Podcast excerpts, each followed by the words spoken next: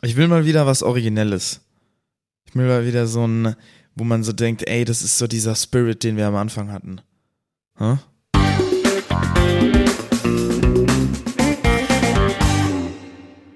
Hallo und willkommen zur 95. Folge Code Culture Podcast. Ich bin Lukas. Und ich bin Markus. Wir sind beide Mitarbeiter, Softwareentwickler, DevOps bei der Excentra hier im Pfaffenhofen und erzählen einmal die Woche oder einmal in 14 Tagen die neuesten News aus der Tech-Bubble mit einem wunderschönen Thema der Woche. Heute auch wieder ähm, über Prozess-Engines, glaube ich. Und Jetzt hast du ja schon voll viel weggenommen. Ich, ja, ich hab, wir wollten doch eigentlich schon immer mal am Anfang so ein, weißt du, so einen kleinen So ein Teaser, Teaser, machen, ja. damit die Leute auch dranbleiben. Und jetzt habe ich es mal versucht. Mal schauen, ob jetzt die Retention Rate größer ist. Und wir beginnen wie immer mit dem Feedback und Rückblick. Und da erzählen wir so, was wir letzte Woche gemacht haben. Was hast du denn letzte Woche gemacht, Lukas? Das habe ich nicht, ähm, letzte Woche, das haben wir gerade eben gemacht. Ach, gerade eben haben wir Ja. herausgefunden, dass unser, und das ist dann gleich die Entschuldigung, deine Räuspertaste geht nimmer. Genau. Weil Das ich habe meine Elgato Stream Deck auf die 2.0 äh, aktualisiert und jetzt geht einfach dieses Ultraschall-Plugin nicht mehr. Perfekt. Und äh, ich werde jetzt einfach das Mikro immer wegbewegen, wenn ich mich räusper. Ungefähr so. Und dann, und dann, ja, aber man hört dich trotzdem, glaube ich, noch ein bisschen räuspern. Ja. Ich hoffe, ihr verzeiht uns das. Ähm, Und wenn ihr wisst, wie man das Ultraschall-Plugin wieder zum Laufen kriegt, dann sind wir für alle euer Feedback Genau. äh, sehr froh, wir sind ganz ohr. damit ihr den Lukas nicht räuspern hört. Ich habe hier noch eine Räuspertaste, mein MIDI-Keyboard funktioniert einwandfrei. Und MIDI, apropos MIDI, wir haben diese Woche auch äh, wieder in unserem Lo-Fi-Studio aufgenommen. Richtig. Ich sogar auch alleine. Und du alleine, wie ist es dir denn ergangen? Erzähl mal, was war denn so? Also ich find's cool. Du gehst halt rein. Äh, also erstens brauchst du halt einen Schlüssel. Äh, ich habe einen, weil ich da quasi als, wie nennt man das denn? Mitarbeiter. ja, freiwilliger Mitarbeiter quasi dabei bin. Und äh, warte. Und dann haben wir, ja, nee, dann hab ich, ähm, bin rein, hab meinen Laptop angesteckt. Ähm, das Einzige, was da ein bisschen doof ist, man muss halt selber noch einen äh, USB-Adapter gerade noch haben. Wir haben jetzt auch noch andere Kabel. Ich glaube, vielleicht würde es jetzt auch ohne gehen. Also als ich dann am Freitag drin war, habe ich das Kabel aufgebaut. Also du kannst Ah, jetzt okay. eigentlich mit, mit den Kabeln, die dort sind, arbeiten. Ja, okay, gut. Dann ähm, werde ich das auf jeden Fall nächstes Mal so machen. Ich hatte auf jeden Fall aber meinen eigenen, so meinen eigenen Dongle halt für mein MacBook dabei. Und dann hatten wir, hatte ich das eine Problem mit der Clock von dem, äh, von dem Interface. Da musste ich dann dich anrufen. Das ist auch ein bisschen, ist eigentlich schon, es, es hat funktioniert, wie es soll, aber es ist Man halt es halt wissen. besonders zugänglich. Also was Ja. ist der Hintergrund? Wir haben ja das äh, Focusrite 18i20, welches ein Firewire Audiogerät ist, das man dann per USB-C ans MacBook anschließt. Und das hat allerdings nicht, also das 18i steht für 18 Inputs, das hat nicht 18 Eingangsbuchsen und auch nicht 18 Vorverstärker, sondern ich glaube sogar 10 der Kanäle, ich glaube es sind ziemlich genau die 10, die muss man entweder über ADAT oder über SPDIF oder über andere Kanäle reinkriegen. Zum Beispiel, indem man einen zweiten Vorverstärker anschließt. Da haben wir aus demselben Haus, nämlich auch von Focusrite, dann den Octoprey gekauft. Der hängt dann praktisch eine Rack-Einheit drüber und der nimmt dann die übrigen, ja, ich glaube, es sind auch nicht zehn, es sind wie so acht Kanäle oder so auf. Und jetzt hat natürlich dieses ähm, Monster aus zwei Audio-Devices ein Problem, nämlich wer gibt denn die Sample Rate vor?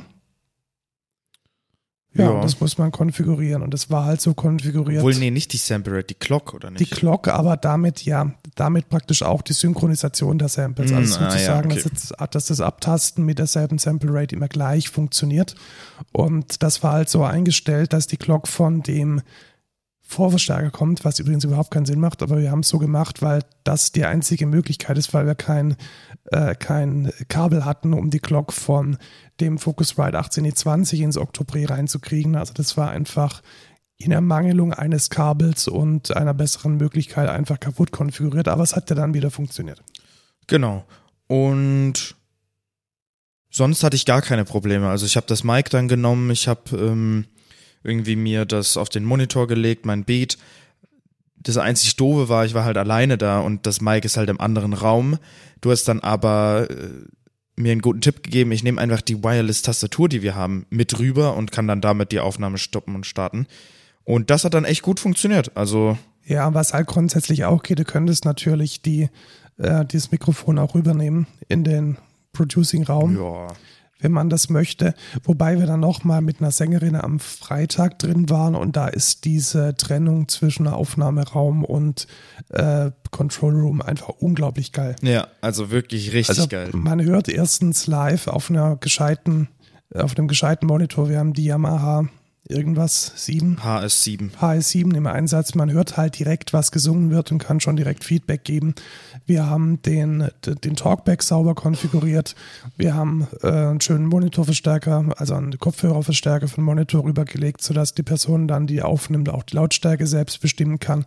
Und da ist noch eine Glasscheibe dazwischen. Also für ein Jugendhausstudio ist das echt allererste Sahne. Und ähm, ein Grund mehr, den Aufnahmeraum jetzt auch nochmal ein bisschen auszubauen. Ich glaube, wenn wir da mal ein bisschen Kohle kriegen, dann ist das jetzt der nächste Kandidat, weil der Control Room und die Ausstattung ist jetzt eigentlich so fein, glaube ich. Ja, finde ich auch. Wenn ihr das Studio nutzen wollt und unter 27 seid, dann könnt ihr eigentlich einfach auf ähm, das äh, Utopia Jugendhaus zugehen oder auch mal mit uns reden oder mit anderen. Ich glaube, wir Team. haben sogar ja jetzt eine E-Mail eigentlich für. Stimmt, wir haben ein äh, Lo-Fi. Genau, lo-fi at äh, op-puff.de. OP ist der die Abkürzung für Open Project, der Verein, der die Sache aufgebaut hat. Und da kann man mit uns in Kontakt treten. Wir haben auch eine WhatsApp-Gruppe, in der wir uns koordinieren. Wir werden jetzt dann bald auch einen Kalender haben, weil wir hatten am Freitag tatsächlich schon an einem Tag zwei Aufnahmen jetzt drin. Also vormittags war Schlagzeug, abends war, ähm, abends war oder nachmittags war dann Gesang und das hat ganz gut funktioniert. Ja. Apropos generell funktioniert Drums relativ gut, weil wir jetzt auch ein Drum-Mikrofonierset haben von Thomann. So ein G-Bone ist jetzt nicht das Beste überhaupt, also das sind jetzt keine Neumann-Mikrofone, aber um Drums halbwegs authentisch aufzunehmen und dann vielleicht sowieso hinterher zu triggern, ist das echt geil. Ja, und an alle meine Musikfans, es kommt bald wieder Musik, ihr könnt euch drauf freuen. Von mir kommt auch bald neue Musik. Ich Stimmt, aus, ich du hast ein neues Projekt. Ich habe aus Versehen eine Band gegründet. Ja. Und ähm, ach, vielleicht erzähle ich das auch ein bisschen. Ähm, ich hatte eigentlich schon die ganze Zeit auf dem Rechner so einen, ist es EDM, Lukas? Wahrscheinlich nicht. Es ist Boah, schwierig. Party, Party, EDM. Ja, es ist schon EDM. Oder Electronic Music halt. Electronic Music, ja. also ja, es ist genau, es ist so ein, äh, ein Party-EDM-Polka-Track, der irgendwie rumgelegen ist und äh, ich habe jetzt tatsächlich den mal gemastert und unter dem Namen 7-Bit Terror Regiment auf Spotify gestellt. Am 13.01. ist äh, VÖs Release Day. Da bin ich mal gespannt, ob das den Menschen gefällt. Ja. Bestimmt. Ach, es ist lustig, es hat Spaß gemacht. Was mir auf jeden Fall nicht gefällt, oder sag ich mal, was, also ich fange mal an, ich fange genau. mal an einzuleiten. Es ist quasi der Rant der Woche. Wir hatten schon lange keinen mehr. Und ja, es fing alles damit an, dass ich nach München gefahren bin. Diesen Montag. Ähm, es, ich habe nämlich rausgefunden, dass es ein Pull&Bear und ein Bershka in den Riemarkaden in der Messestadt in München gibt. Und da wollte ich direkt hin mit meinen Freunden, weil die haben nicht echt nices Zeug. Ich habe nämlich tatsächlich gerade auch ein Outfit an, also das Outfit an, was ich dort auch gekauft habe. Und bin sehr zufrieden. Die Hinreise hat gut geklappt. Ähm, ich habe mir dann irgendwie, also das Einzige, was halt doof ist, daher, weil kein 9-Euro-Ticket oder 49-Euro-Ticket, musste ich halt mir eine mit der Deutschen Bahn eine Karte holen. Also eine, eine Fahrkarte und bei der MVV dann nochmal extra, irgendwie nochmal eine Tageskarte oder so. Und ja, das ist halt immer anstrengend, sag ich mal. Ich glaube, mit dem Bayern-Ticket hättest du dir den. Das wäre aber, aber, nicht billiger genau, gewesen. Genau, das ist nicht billiger. Oftmals ist genau. dann das Problem, dass es nicht billiger ist. Richtig. Und ja, es ist, es ist nicht geil gelöst einfach. Es ist mega disconnected, diese ÖPNVs, die sind, das ist ja alles Kacke, deswegen wollen die ja auch das 49-Euro-Ticket einführen, dass man da nicht mehr diesen Stress hat und irgendwie 10.000 Apps braucht, weißt du? Ich bin irgendwie in Berlin, dann brauche ich hier B, B, VG, was, BVG, die gelbe. Ja, dann brauche ich in München, brauche ich MVV, in Ingolstadt dann nochmal irgendwas anderes. Das ist halt, ja, das ist sehr nervig.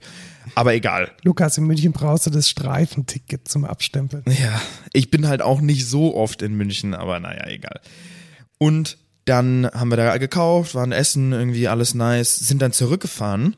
Ich hatte ja eine Tageskarte von MVV, das heißt, ähm, S-Bahn war kein Problem. Oder nee, ich glaube, es ist eine U-Bahn. Ja, genau, es ist eine U-Bahn, die du von Messestadt nehmen musst, um wieder zum Hauptbahnhof zu kommen. Dann war es aber so, wir gucken, okay, welche, welcher Zug, welchen Zug nehmen wir denn? Ah, okay, der hier passt, da kommen wir zeitlich recht, rechtzeitig hin. Und ähm, ich gehe dann auf die schon in einer letzten Podcast-Folge erwähnte NextDB Navigator App. Ich habe sie jetzt nämlich auch mal richtig ausprobiert.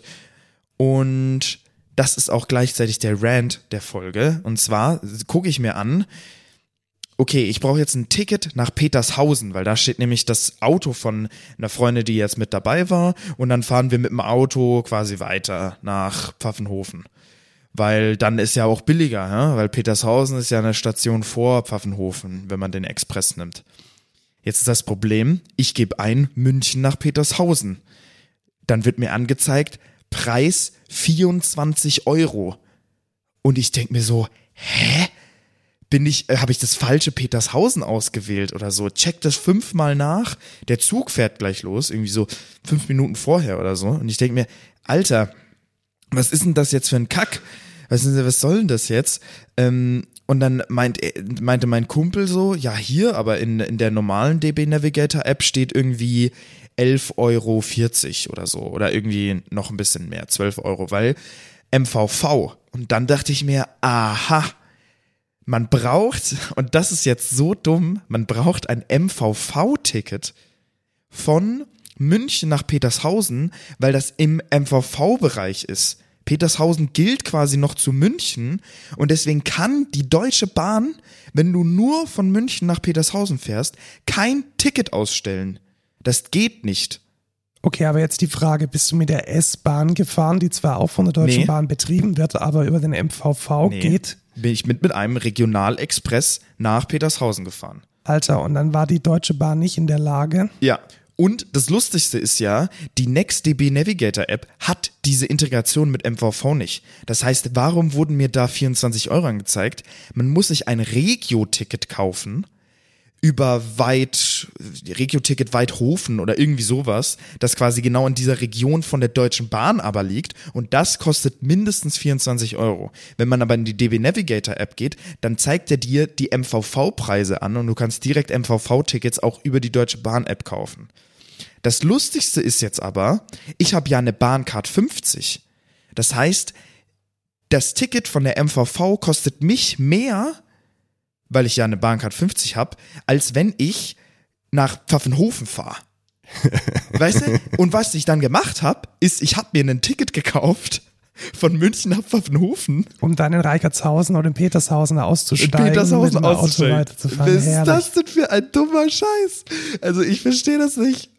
Also ich verstehe es schon irgendwie, weil irgendwie Bürokratie und Geltungsbereich von MVV und Deutsche Bahn. Kannst du mir nochmal den Unterschied zwischen MVV und MVG erklären? Weil es gibt in München ja zwei Verkehrsbetriebe. Ich weiß es nicht. Also die App heißt ja MVV-App. Ja, aber es gibt aber auch noch MVG und da kann man auch Tickets kaufen. Ich habe keine Ahnung. Ich weiß es auch nicht. Es ist komplett kaputt, dieses System. Streifenticket. Was, was ist denn das für ein Kack? Ich muss mir ein Ticket nach Pfaffenhofen kaufen, damit ich billiger fahre als nach Petershausen, weil man von München nach Petershausen kein Ticket über die Deutsche Bahn kaufen kann. Also, sorry, wer hat sich das denn bitte ausgedacht? Das ist ja sogar der Zug von der Deutschen Bahn. Ich fahre ja sogar nicht mal mit der S-Bahn. Ich fahre mit einem Regio-Express. Das kann doch nicht sein. Soll ich aufklären, was der Unterschied zwischen MVG und MVV ist? Ja. Die MVG ist die Betreibergesellschaft der U-Bahn, Straßenbahn und des Busnetzes und die MVV ist sozusagen der Dachverband und der Verbund, der drüber hängt. Also von, Ah. wenn, wenn man jetzt so ein Venn-Diagramm malen würde, dann wäre MVG auf gleicher Ebene wie die Deutsche Bahn und darüber dann der MVV, der praktisch das Stadtbahnnetz von der Deutschen Bahn und das U-Bahn, Straßenbahn und Busnetz der MVG betreibt. Dann kann, Super. ich, dann kann ich aber trotzdem nicht in der MVV-App meine Bahncard 50 hernehmen, um einen billigeren Preis zu kriegen. Nein, weil der MVV in Petershausen ja aufhört. Das ist ja so dumm. Also sorry, aber das ist doch einfach auch kein durchdachtes System. Nein, und ich glaube, das ist tatsächlich, also äh, um vielleicht nochmal den, den, ähm, den, den Rand äh, fortzusetzen. Ich habe ja studiert in Karlsruhe und ich hatte dann immer ein Semesterticket.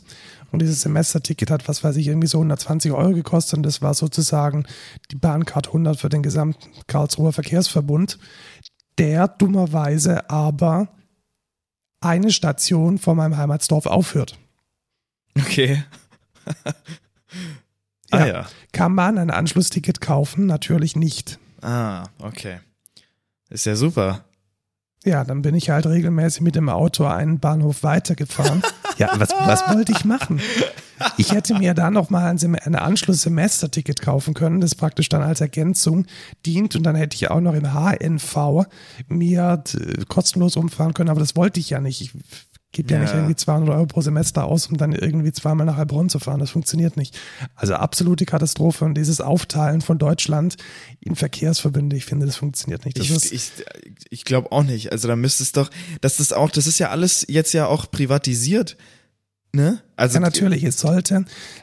Also, äh, long story short, ich glaube, wir sind ja auf dem richtigen Weg. Das 49-Euro-Ticket soll ja genau das auslösen, dass man dann tatsächlich sich reinsetzen kann und fahren kann, ohne sich um solche Dinge Gedanken zu machen. Ich glaube aber, dass es auch wichtig ist, nicht nur ein Monatsticket zu haben, das diese Grenzen überwindet, sondern auch Einzeltickets, die diese Grenzen überwinden. Ja, tatsächlich. Ich verstehe halt auch nicht, wie gesagt, ich muss mir, wenn ich jetzt zum Beispiel auch nach Ingolstadt fahre, dann muss ich mir ja erst bei der Deutschen Bahn ein Ticket holen, damit ich den Zug benutzen kann. Und wenn ich dann mit dem Bus fahren will, Genau, muss ich andere- vor andere Ort bei dem, Genau. bei dem Busfahrer oder in, einer, in irgendeiner extra App nochmal mir ein Ticket kaufen und dann nochmal das Geld dafür ausgeben, anstatt irgendwie so ein Pauschalding zu haben. Ich glaube, die Deutsche Bahn hatte auch mal manchmal habe ich so eine Checkbox, wo dann so, ja, vor Ort, Regio, irgendwie, irgendwie die, die, die ÖPNVs auch benutzen zu können. Aber das habe ich auch nicht überall. Ich weiß auch nicht, was da die Ja, Bedingung ist. das weiß ich auch nicht. Und was ich auch schon mal festgestellt habe, wenn man Langstrecken fährt, dann ist es manchmal so, dass dann der ÖPNV am Zielort mit dabei ist an diesem Tag und manchmal auch nicht. Und manchmal ist dann nur die Weiterfahrt mit drin, aber nicht, wenn man abends nochmal irgendwo hin möchte. Also es ist eine absolute Katastrophe. Und ich hoffe wirklich, dass dieser DB Navigator Next dieses föderieren, also wir brauchen letzten Endes eine, eine offene Schnittstelle, eine Föderation zwischen diesen einzelnen, äh, zwischen diesen einzelnen Verkehrsverbünden, da müssen wir, denke ich, dringend dran. Ja. That said, vielleicht, vielleicht, vielleicht. Ähm, wir haben unter unseren Zuhörern einen äh, Verkehrsplaner, Echt? der AVG. Ja. Oh, okay. Vielleicht möchte er mal Gast werden und uns erzählen, wie so Fahrpläne und äh, Netzpläne und so, wie die zustande kommen. Das ist sicherlich nicht mega technisch, aber für unser Publikum Was- sicherlich sehr interessant. Jetzt, jetzt nur kurz die Frage, was ist AVG? Äh, das ist der Betreiber der Stadtbahn in Karlsruhe. Also die, Natürlich. die, die Sehr klar. ja, weiß doch jeder. Also das sind genau die Tickets, die du dann auch nicht in der Navigator-App bekommst, weil Ach, es ist doch, es ist doch so traurig. Und auch das, es gab ja nicht mal, ich war in dem ersten Moment, wo ich ja in der Next DB Navigator App, war ich ja massivst verwirrt, weil der Preis 24 Euro einfach war. Ich dachte so, hä, wie kann es denn sein? Ich habe doch zu Und da steht aber auch keine Erklärung. Ja, genau, Also es steht auch nicht irgendwie- hey, das übrigens- ist ein, ein super Ticket, das irgendwie alles kann und vielleicht gibt's irgendwie noch billigere. Genau, lokale ähm, Angebote von äh, ÖPNV muss in einer anderen App gekauft werden oder so, so ein Hinweis vielleicht. Oder irgendwie gesagt werden, ja, vielleicht ist das nicht das richtige Ticket, um so eine Kurzstrecke ähm, zu kaufen. Oder es ist doch, ja, ich, ich bin traurig darüber, dass es, dass dieser, dass dieser Stand akzeptabel ist für die Leute, die, die das verwalten. Naja. Nun denn, ähm, Ich habe gestern auch ein bisschen gerantet, nein, am Freitag. Also long story short, ich habe Antares gekündigt. Du, Oh. weißt, du weißt, was Antares ist. Autotune. Genau, also Antares sind die Erfinder des Autotunes. Also die haben tatsächlich auch den, ich glaube, die haben es geschützt, diesen Begriff. Ja, ja, das ist eine Ja, Marke, das ist, ja. das ist eine Marke von Antares. Also die haben letzten Endes das, was wir alle kennen mit irgendwelche Sänger können singen, obwohl sie nicht singen können. Diesen Effekt, dieses So wie Plugin hat äh, Antares zuerst entwickelt und ja, wie sage ich's? Sie wurden halt rechts überholt, ne? Ja, ich glaube, ich weiß auch schon, wer sich rechts überholt hat. Und zwar Slate mit Metatune. Genau. Und nachdem ich am Freitag bei einer Vocal Production dieses Ding in 10 Sekunden perfekt eingestellt hatte, Ja. mit einem absolut perfekten Ergebnis, habe ich mir gedacht, 30 Euro im Monat für Antares ist es echt nicht mehr wert. Das stimmt. Genau, Vor also nochmal, wenn- Antares kostet äh, echt 29 Dollar mal 12, das sind 350, circa 350 Euro im Jahr und das war es nicht wert. Ja. Wie viel zahlst du denn für Slate? Ja, das ist eine gute Frage. Ich glaube, Slate insgesamt ist gar nicht mal so teuer. Ich glaube, die sind irgendwo zwischen 10 und 20 Euro. Ich schaue nochmal nach. Vielleicht kannst du nochmal sagen, was Slate Digital überhaupt ist. Das ist ein Hersteller von äh, Audio-Plugins und die machen ganz vieles. Also die machen zum Beispiel Metatune. Was machen die denn noch? Den, äh, Äh, Virtual Mix Rack ist ganz bekannt. Also das sind Nachbauten von ganz vielen sehr bekannten, äh, hochwertigen ähm, Effektgeräten und man hat damit letzten Endes einen, einen Bus innerhalb von ja, wenigen Sekunden optimal eingestellt. Das sind alles sehr musikalische Plugins. Also sie Ja, haben die haben auch- Character. ja, die haben auch dieses Murder Melodies. Also wenn, ähm, wenn ihr diesen äh, Producer Tag Murder on the Beat, oh, ähm, das ist quasi von Murder, das ist so ein amerikanischer Beat Producer und mit dem zusammen haben die auch so ein Audio-Plugin gemacht. Die haben einen coolen Infinity EQ, der, denke ich mal, mitspielen kann mit dem Fab-Filter. Nee, doch. Ja, doch, genau, mit dem Fab-Filter, Fab-Filter auf jeden genau. Fall. Also man, man muss halt auch echt sagen, sie machen manchmal Reimplementierung klingt jetzt falsch, aber alternative Implementierungen von bekannten Plugins und machen es Ja. halt besser. Also auch der MOTT von, ähm, von Ableton, dieser, dieser Multiband-Kompressor, der letzten Endes alles fett macht, den haben die halt auch reimplementiert. Der heißt da ein bisschen anders. Ich glaube, das, das, der Strich ist nicht mehr zwischen M und T, sondern irgendwie zwischen T und O, keine Ahnung. Zwischen Und O und T tatsächlich. Zwischen O und T, ja genau. Ja. Also einfach nur irgendwie anders gemacht, aber er ist halt einfach geil. Er ist einfach gut implementiert Ja. und besser als das Original.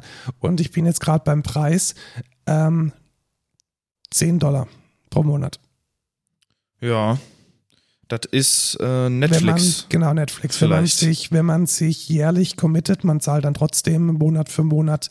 Und wenn man es nur einen Monat braucht, dann kann man 25 Euro bezahlen und dann ist es praktisch month to month und no commitment.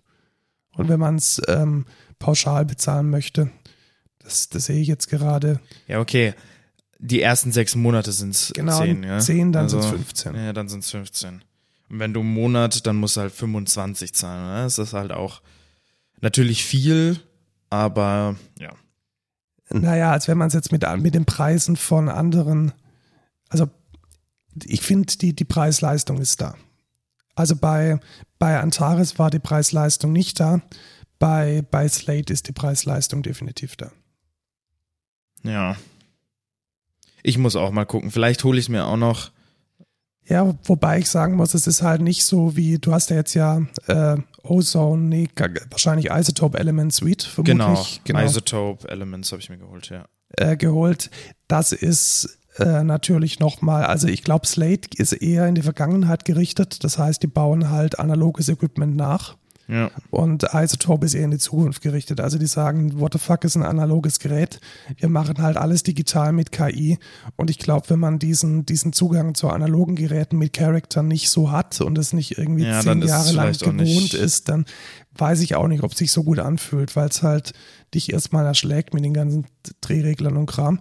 Aber äh, wie zufrieden bist du denn? Du hast es noch gar nicht ausprobiert, oder? Nee, ich habe es tatsächlich noch gar nicht ausprobiert, aber ich kenne die Produkte ja von dir. Ähm, also sowas wie Neutron, Nectar, Ozone, das sind, also waren für mich zumindest in meinen äh, bisherigen Productions immer so ein Must-Plugin. Ich bin ja, was jetzt so Producing und Sound Engineering angeht, nicht der Oberprofi, sage ich mal. Ich habe das jetzt auch noch nicht so lange gemacht wie jetzt zum Beispiel der Markus. Und da finde ich, nimmt dir Nectar, Neutron und Ozone schon sehr viel ab. Die, die machen halt tatsächlich äh, coole Sachen mit AI. Ich muss auch sagen, die meiste Zeit packe ich dann irgendwie Nectar auf meine, auf meine Stimme da drauf und dann klingt's halt auch schon geiler und fetter und wärmer. Ich finde schon, dass es einen sehr hohen Mehrwert hat. Ja, also ich nutze es ja auch. Ähm, meistens mache ich so, dass ich es dann äh, als eines von mehreren Plugins in der Chain habe. Ja. Also ich glaube, gedacht ist es tatsächlich so als One-Stop-Shop, der irgendwie alles macht. Aber oftmals finde ich dann doch bei Slate oder in der Chain, die mir Slate bietet, nochmal den Kompressor, der, den ich angenehmer zu bedienen finde oder der mir ein bisschen was weiß ich, mehr Charakter hat oder die Transienten, was, was auch immer. Und äh, da ist dann meistens für mich ist es dann cool, da so eine grobe Idee mit, mit Neutron zu machen, aber dann vielleicht auch mal einen Kompressor auszuschalten und mit was anderem zu ersetzen. Ja. Aber es ist auf jeden Fall ein sehr, sehr guter Einstieg und gerade besonders, weil ich glaube, es kostet gerade nur 50 Prozent mit dem Gutschein. Ich bin gerade genau. selbst überrascht, wie billig der ganze Shit ist. Also ich glaube, man zahlt gerade 100 Euro für die Element Suite in der aktuellen Version, oder? Ja, richtig. Ja, also das ist ein No-Brainer. Ja. Also tatsächlich No-Brainer. Ich finde eigentlich auch für für unser, für unser Lo-Fi No-Brainer. Das ja, stimmt. Ja. Könnte man eigentlich auch fürs Lo-Fi direkt machen, ja. Also 99 Euro billiger wird's nicht. Also ja. wenn ihr Hobbyproduzenten seid, äh, Neutron ist auch super für Podcasts. Also wenn ihr irgendwie mit den in Ultraschall sich befindenden EQs und Kompressoren nicht ganz klarkommt, äh, Neutron hat einen geilen DSer drin, hat einen geilen Vocal EQ. Damit kann man definitiv auch Spoken Word relativ gut abmischen. Ja, Gut, dann sind wir durch mit den Audio-Sachen, glaube ich, mit oder? Den Audio-Sachen und wir kommen nochmal auf zwei Themen zurück, die wir letzte Woche angesprochen hatten. Ich wollte einfach nochmal einen Artikel von The Verge empfehlen, der nochmal die Last Pass-Geschichte gut aufgearbeitet hat. Ähm, wir hatten letztes Jahr letztes Mal ja erzählt, dass LastPass die ein Backup verloren hat und dass die Encryption da nicht so geil ist, dass man jetzt ganz sorglos als LastPass-User sagen kann, jo, da wird mir schon nichts passieren. Da gab es ein paar sowohl algorithmische als auch konzeptionelle Schwächen in diesem Konzept und dieser Artikel von The Verge äh, wird es jetzt nochmal gut aufarbeiten. Insbesondere ist er halt auch ein bisschen neutraler als den Blog-Eintrag, den ich von äh, OnePassword äh, verlinkt hatte letztes Mal. Und ja, The Verge ist ja auch kein Competitor. Genau, ist kein Competitor, also. aber es ist nochmal, also für The Verge durchaus äh, sehr tief in der Technik und das fand ich eigentlich relativ angenehm. Also wer da nochmal einen TLDR haben möchte, der kann sich damit, denke ich, gut bedienen, weil letztes, letzte Woche war das ja alles noch ein bisschen ongoing und die Ereignisse haben sich überschlagen. Ja. Dann waren wir wieder einer, der es gecallt hat, Lukas. Ja, tatsächlich. Wir haben es gecallt. Dieses, äh, diese Shitshow mit Snake YAML is a gift that keeps on giving. Sie hat ich. sich unfolded, glaube ich. Also der Stand ja. letztes Mal war, dass wir eine Sicherheitslücke in Snake YAML vorgestellt hatten, nämlich die CVE 2022 1471. Da geht es letzten Endes darum, dass man Remote Code Execution machen kann, wenn man aus einer untrusted Source mit Snake YAML eine YAML, äh, eine YAML-Datei passt. Und äh, wir haben letztes Mal schon, ich glaube, nur einen einen dummen Kommentar von dem Hauptentwickler ähm, ist uns aufgestoßen, indem er irgendwie gesagt ja, die, hat. Die Doku quasi, die also Doku, die, die genau. README von dem äh, von dem Repo, da stand direkt drin, uh, don't report an issue that is caused by low quality tooling. Und ja, jetzt gab es bei Bitbucket nochmal eine sehr intensive Diskussion über dieses Issue.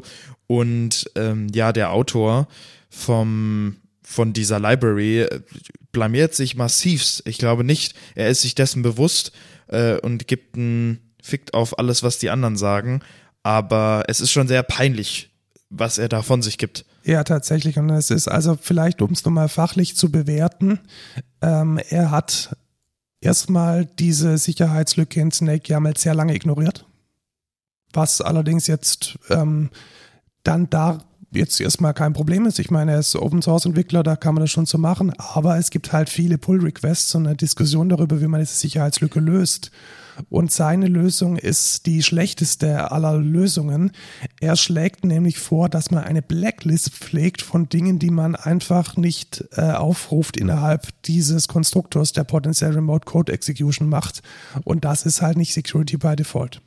Genau, also das Problem ist, dass durch bestimmte YAML-Syntax können quasi Klassen instanziert werden und diese Klasse, also da kann jede Klasse aufgerufen werden, die im Classpath liegt. Und was er jetzt als Measure dagegen machen will, ist, dass man eine Blacklist hat an Klassen, die quasi nicht instanziert werden dürfen.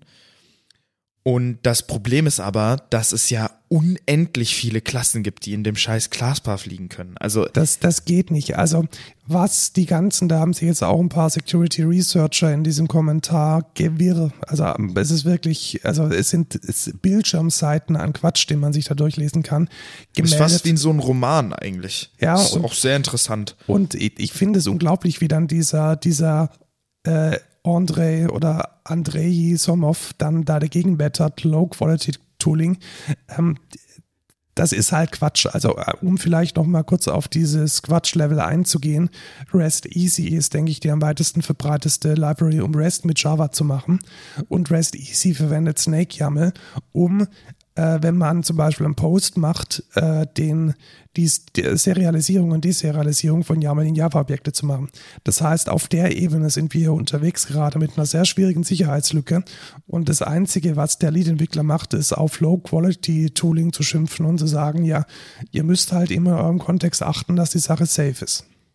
Ja, genau, er sagt halt immer, ja, diese ganzen Security-Scanner können ja den Kontext gar nicht in Betracht ziehen und wissen nicht, dass euer Code ja gar nicht von dieser von dieser CVE betroffen ist, weil ihr ja den Code anders schreibt und so. Also man kann so ungefähr wie, wie folgt sagen, wir haben eine, da gibt's eine Haustüre und diese Haustüre, die hat ein kaputtes Schloss.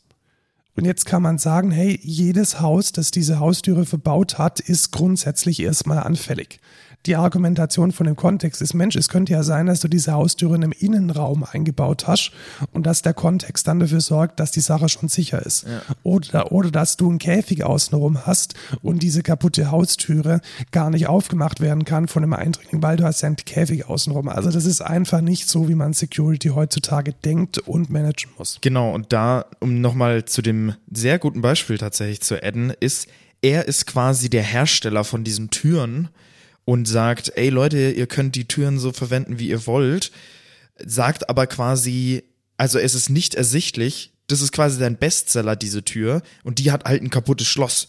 So, und dann sagt er, ja, also, wenn ihr wollt, dass euer, dass man nicht bei euch einbrechen kann, dann äh, müsst ihr natürlich diese andere Tür hier benutzen. Aber ja, oder hier ist ein Mod für die Tür, den könnt ihr euch genau, mal anschauen. Ja hier ist ein Schloss, was funktioniert. Ähm, wie wäre es denn damit?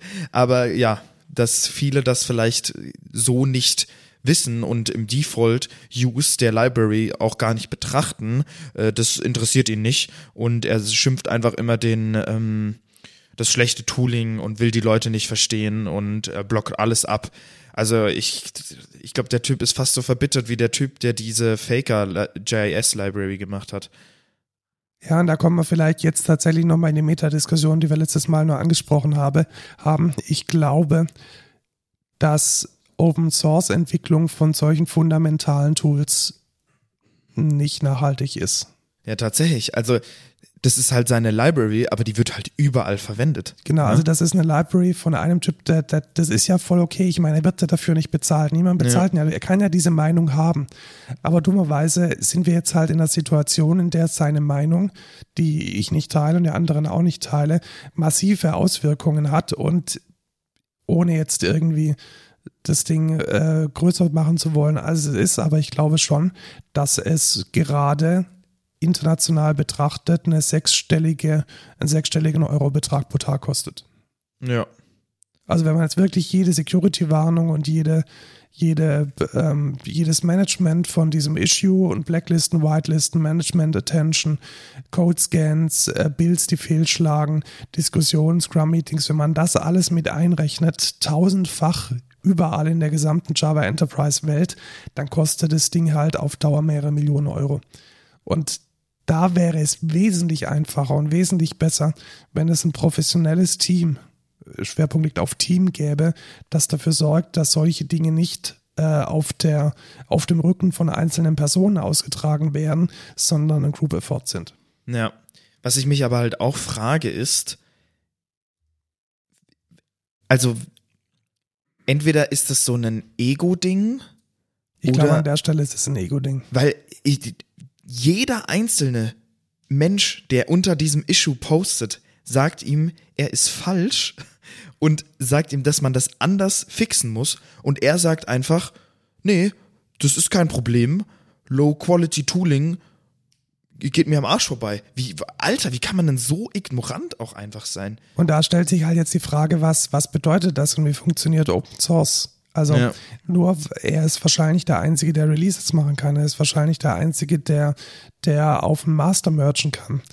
Also Open Source, schön und gut, aber wenn du halt jemanden hast, der da ähm, klammert und komische Dinge tut, dann ist das Versprechen von Open Source halt auch nicht eingelöst. Weil was würde das jetzt bedeuten, wenn wir es forken müssten, wenn wir jetzt nächstes Jahr mal machen würden? dann müssten halt alle Vendoren, Spring Boot, REST Easy, wie sie alle heißen, müssten dann halt auf diese neue Version gehen und das ist auch nochmal ein mega Aufwand. Also so cheap, wie man immer sagt und so toll ist es dann in der Summe doch nicht. Ja. Dann kommen wir zu den News. Zu den News. Hast du Refusion mal ausprobiert? Nein. Was ist denn Refusion? Ah, das habe ich in einem, ähm, das hast du mir doch geschickt in einem TikTok. Ja. Ähm, das war sehr, sehr, sehr interessant. Also Refusion, ich weiß ehrlich gesagt gar nicht, von wem es ist. Es ist nicht von OpenAI, es basiert auf Stable äh, Diffusion und es ist von ja, relativ frisch rausgekommen, auch mit einem Paper. Und es ist ein Hobbyprojekt tatsächlich. Und was es macht, ist tatsächlich Generieren von Riffs, von Beats, von ähm, kleinen Songs anhand von dem Prompt. Wollen wir es mal ausprobieren, Lukas? Und ich werde es dann auch runterladen und in den Podcast mit einbauen. Wirklich? Ja. Ist das komplett kostenlos? Ja. Komplett? Ja. What? Ja. Dann mache ich, dann kaufe ich gar keine Beats mehr. Mache ich alles darüber. Also ich sage jetzt mal 150 BPM. Können wir, können wir Hyperpop machen? Hyperpop, Hyperpop. Like, like, oder, oder kannst du, was kannst du denn da sagen? Ja, was man möchte, with, uh, with funky melody oder was für eine Melodie möchtest With, um, Synth Melody. With a synth melody and Synth Melody. a hard-hitting bass oder so. Melody and hard-hitting 808. Synth vielleicht noch richtig schreiben. Also der Prompt ist 150 BPM Hyperpop with a Synth Melody and hard-hitting 808. So, dann schauen wir mal, was kommt. Der generiert jetzt daraus einen Beat. Der generiert jetzt daraus einen Beat. Ja. Und den kann ich jetzt auch abspielen. Okay, das Ergebnis ist unglaublich scheiße. Hat's dir nicht gefallen? Das war ja unglaublich schlecht. Ja. Holy. ich hatte jetzt so echt was Besseres erwartet, nachdem ich dieses eine TikTok gesehen habe.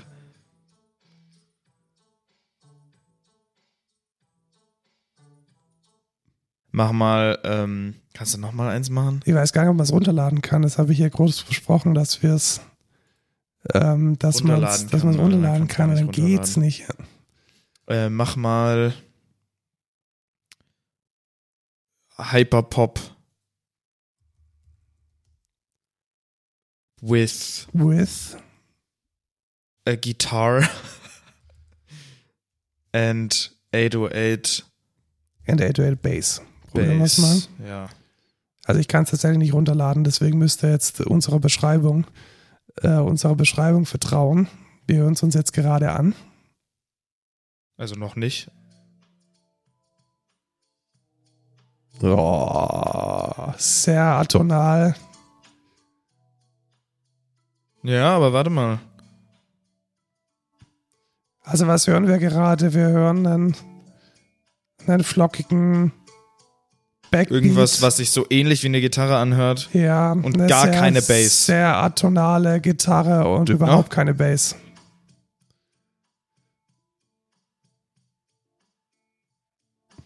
Und es ist gar Ja, nicht wie Das Hyperpop. ist überhaupt kein Hyperpop. Ja. Also, Needs More Work. Äh, Probiert es aber gern mal aus. Es ist erreichbar unter refusion.com und es ist letzten Endes sowas wie Midjourney oder wie äh, ChatGPT. Man gibt einen Prompt ein, man kriegt da Musik. Also ich finde es schon mal gut, dass es überhaupt nach Musik klingt. Aber die Treffsicherheit ist tatsächlich relativ äh, beschränkt. Ja. Geht's weiter mit AI? Weiter mit AI. Apple hat ziemlich sneaky was eingeführt und niemand wusste so wirklich, dass es passiert. Aber was sie machen, ist, sie verkaufen Audiobooks, die von AIs erzählt werden. Uh. Warte. Die verkaufen, also ohne dass man das weiß, Ohne dass sind man das, weiß, genau. Also sind das quasi Audiobooks, die du kaufen kannst, aber die genau, sind von aber AI die sind gevoiced. Von, einer ADI, von einer AI gevoiced, genau. Boah, das ist ja mies. Und das haben sie relativ, relativ, ja, klein gemacht. Also sehr, ähm, ja. Man kann es halt den Play-Button klicken und dann kommt eine AI, Ja. die das dann macht. Das ist ja ein bisschen mies, ne? Ja, Aber auch interessant. Also wenn sie jetzt sagen würden, okay, ähm, du hast ein Buch und das machen die zum Beispiel for free oder das ist so ein Paid ja so, Service so oder ist so. es auch. Also du hast praktisch dieses Buch gekauft und dann, hey, hier ist übrigens das Audiobook. So, Mm, so schaut okay. es dann aus. Und ich glaube, also ja, Amazon würde da wahrscheinlich auf, wie heißt da der, der Audiobook-Service Audible, Ja. da kann man ja dann auch immer sagen, hey, ich kann es auch als Kombibuch kaufen und kann dann parallel lesen und wenn ich irgendwie im Auto sitze, erzählt es mir dann jemand weiter. Ähm, dieses Produkt wollten sie wahrscheinlich machen und hatten halt nicht die Rechte am Audiobuch. Und dann kommt halt jetzt die äh, Speech Generation an den Start und erzählt dir das dann halt KI generiert. Ja. Werden jetzt alle Sprecher arbeitslos? Vielleicht. Man weiß es nicht. Ja, vielleicht. Irgendwann machen die auch Podcasts mit AI. Es wäre mal witzig, ob unsere Hörer es überhaupt merken würden, wenn wir den gesamten Text von JetGPT. Ja, genau. Vorlesen. Weißt du, da, da, da würde dann ChatGPT den Text für den Podcast schreiben und die AI-Voice würde den dann voicen einfach. Dann, Ja, ja. Wir, ja, dann könnten wir in der Zeit einfach Pizza essen. Das wäre auch schön.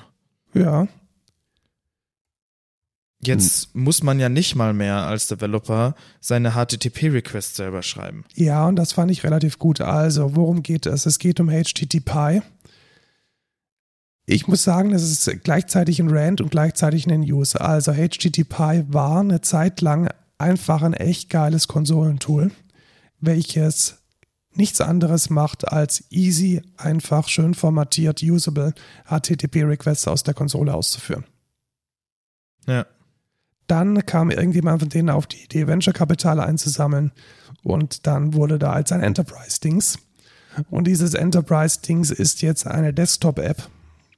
Und diese Desktop-App, die läuft wahrscheinlich mit Electron, deswegen kann man sie auch im Browser verwenden. Man muss sie natürlich anmelden und es ist ähnlich wie, ähnlich wie, ähm, wie heißt das andere Tool, das man immer verwendet, um HTTP Postman. Postman, genau. Es ist ähnlich wie Postman jetzt eine IDE, mit der man HTTP äh, ja, Requests und Responses shapen kann. Und was sie eingebaut haben, ist KI. Und das muss ich sagen, ist echt ziemlich, ziemlich geil. Wie funktioniert das? Jetzt denkt man sich, hä, KI bei einem REST-Request. Also erstmal kann man sich damit natürlich super gut Testdaten generieren. Man kann aber auch, und das fand ich sehr spannend, zum Beispiel so ein Klassiker wie holen wir mal einen Access-Token von dem Keycloak ab. Ah. Das schreibe ich da jetzt einfach rein. Prompt for the AI to generate a request. Get the access token from Keycloak. Und dann ähm, generiere ich jetzt das. Jetzt fragt er wahrscheinlich ChatGPT an und dann kommt jetzt tatsächlich ein Post-Request Grant Type Client Credentials als Multipart-Form, alles richtig, gegen Keycloak, Auth, RAM, RAM Name, Protocol, OpenID, Connect, Token, Connect. Und damit kann ich mir dann meinen Connect-Token abholen. Krass. Ja, das ist schon cool. Und das ist schon ziemlich gut. Also auch bei, wenn man öffentliche APIs verwendet, was weiß ich, get a list of all repositories from GitHub. Probiere ich jetzt mal, get a list of my repos from GitHub.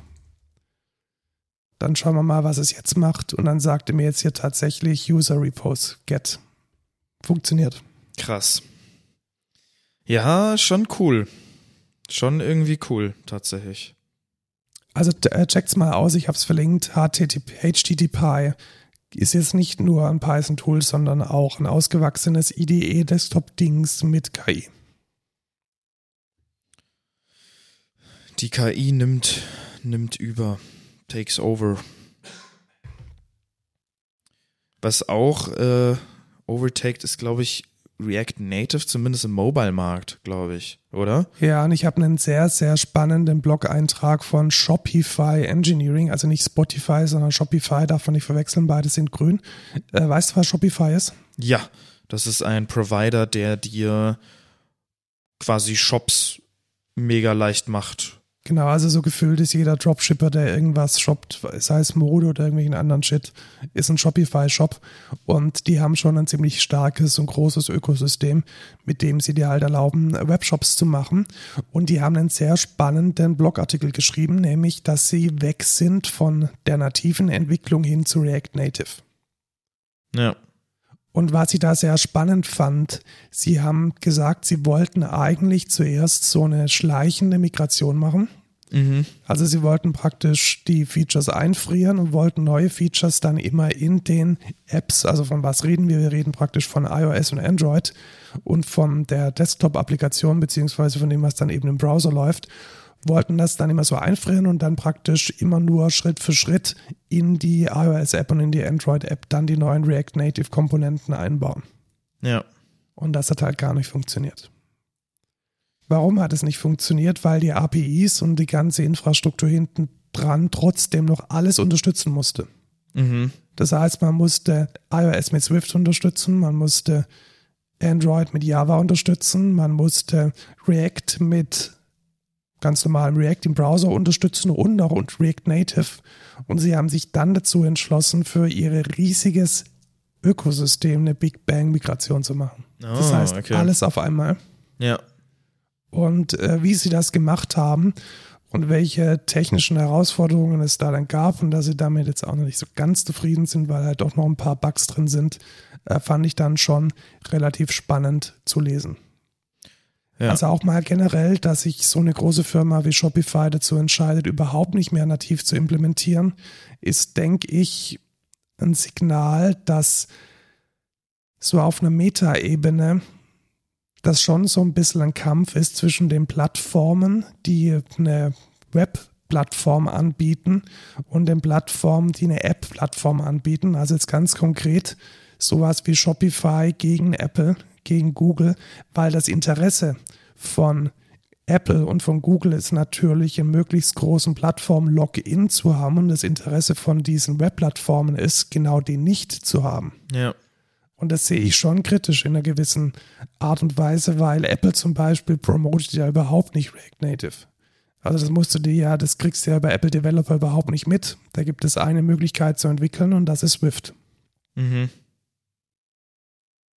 Ja. Wie siehst du das? Wenn du eine, wenn du eine App entwickeln würdest, würdest du nativ gehen? Nee, never. Warum tatsächlich, nicht? tatsächlich nicht. Weil es einfach ein zu großer Aufwand ist. Du musst ja alleine schon die Philosophie von den Apps ist ja in iOS ganz, ganz anders als in Android.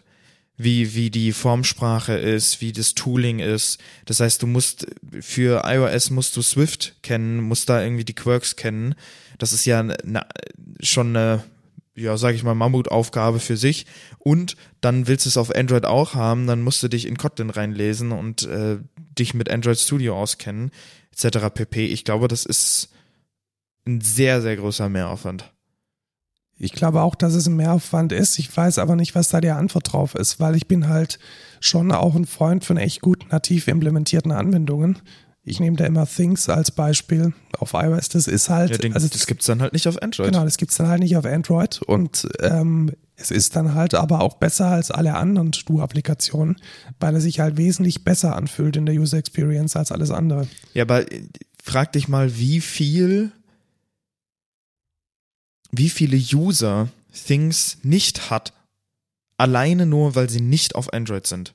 Das ist ja unglaublich viel. Ja, das sind schon unglaublich viele, aber andererseits kann man auch sagen, wie viele Leute bereit sind, dafür echt ziemlich viel Geld zu bezahlen, weil es eben diesen Mehrwert hat gegenüber einer 5 Euro, ich mache mal eine To-Do-Listen-App Alternative.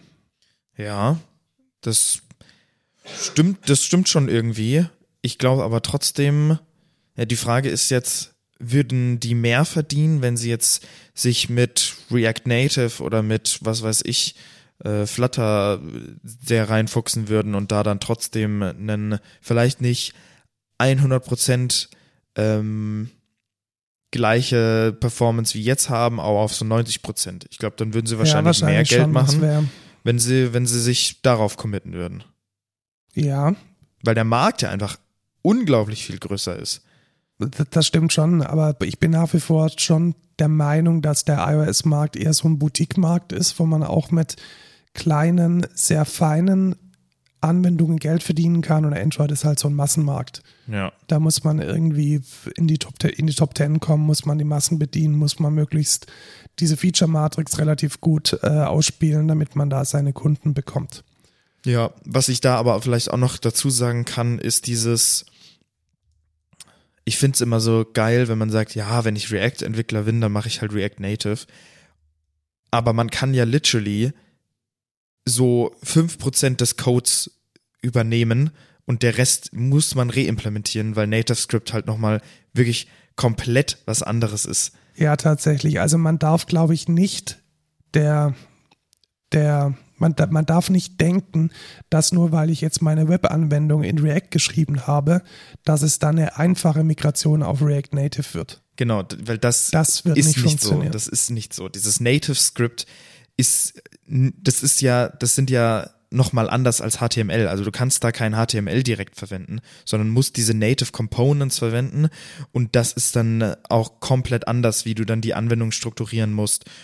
Und ja, also da, da darf man sich nicht drauf aufhängen und sagen, ja, okay, dann habe ich meine Anwendung in React geschrieben, kann ich ja mit einem Button, äh, ist es dann auch eine Mobile-App? Nö, ist nicht so.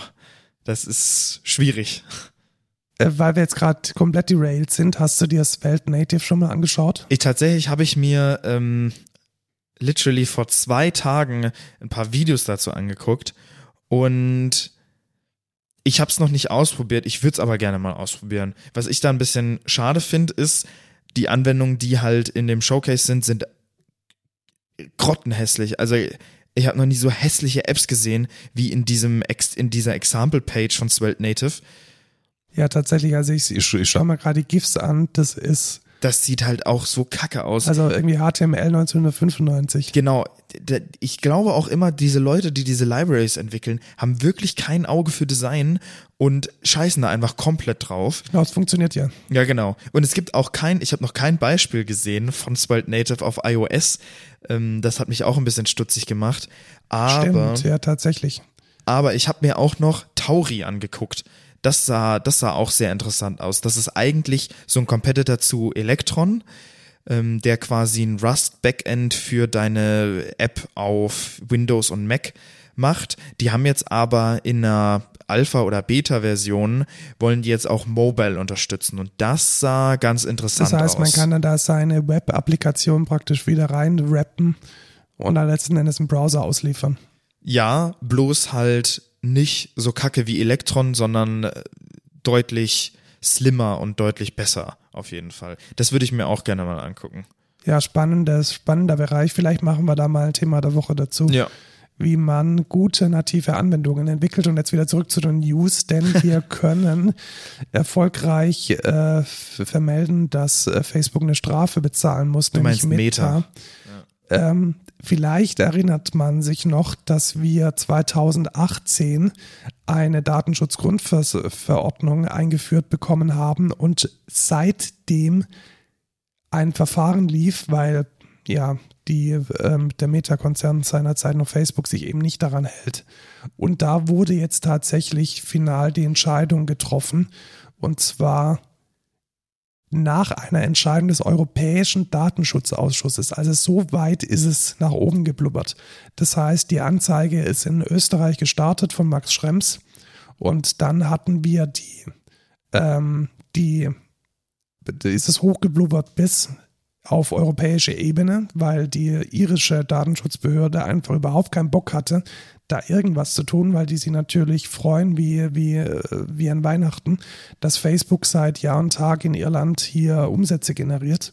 Und jetzt hat dann der Europäische Datenschutzausschuss entschieden, dass 210 Millionen Euro bezahlt werden müssen für Facebook und nochmal 180 Millionen von Instagram.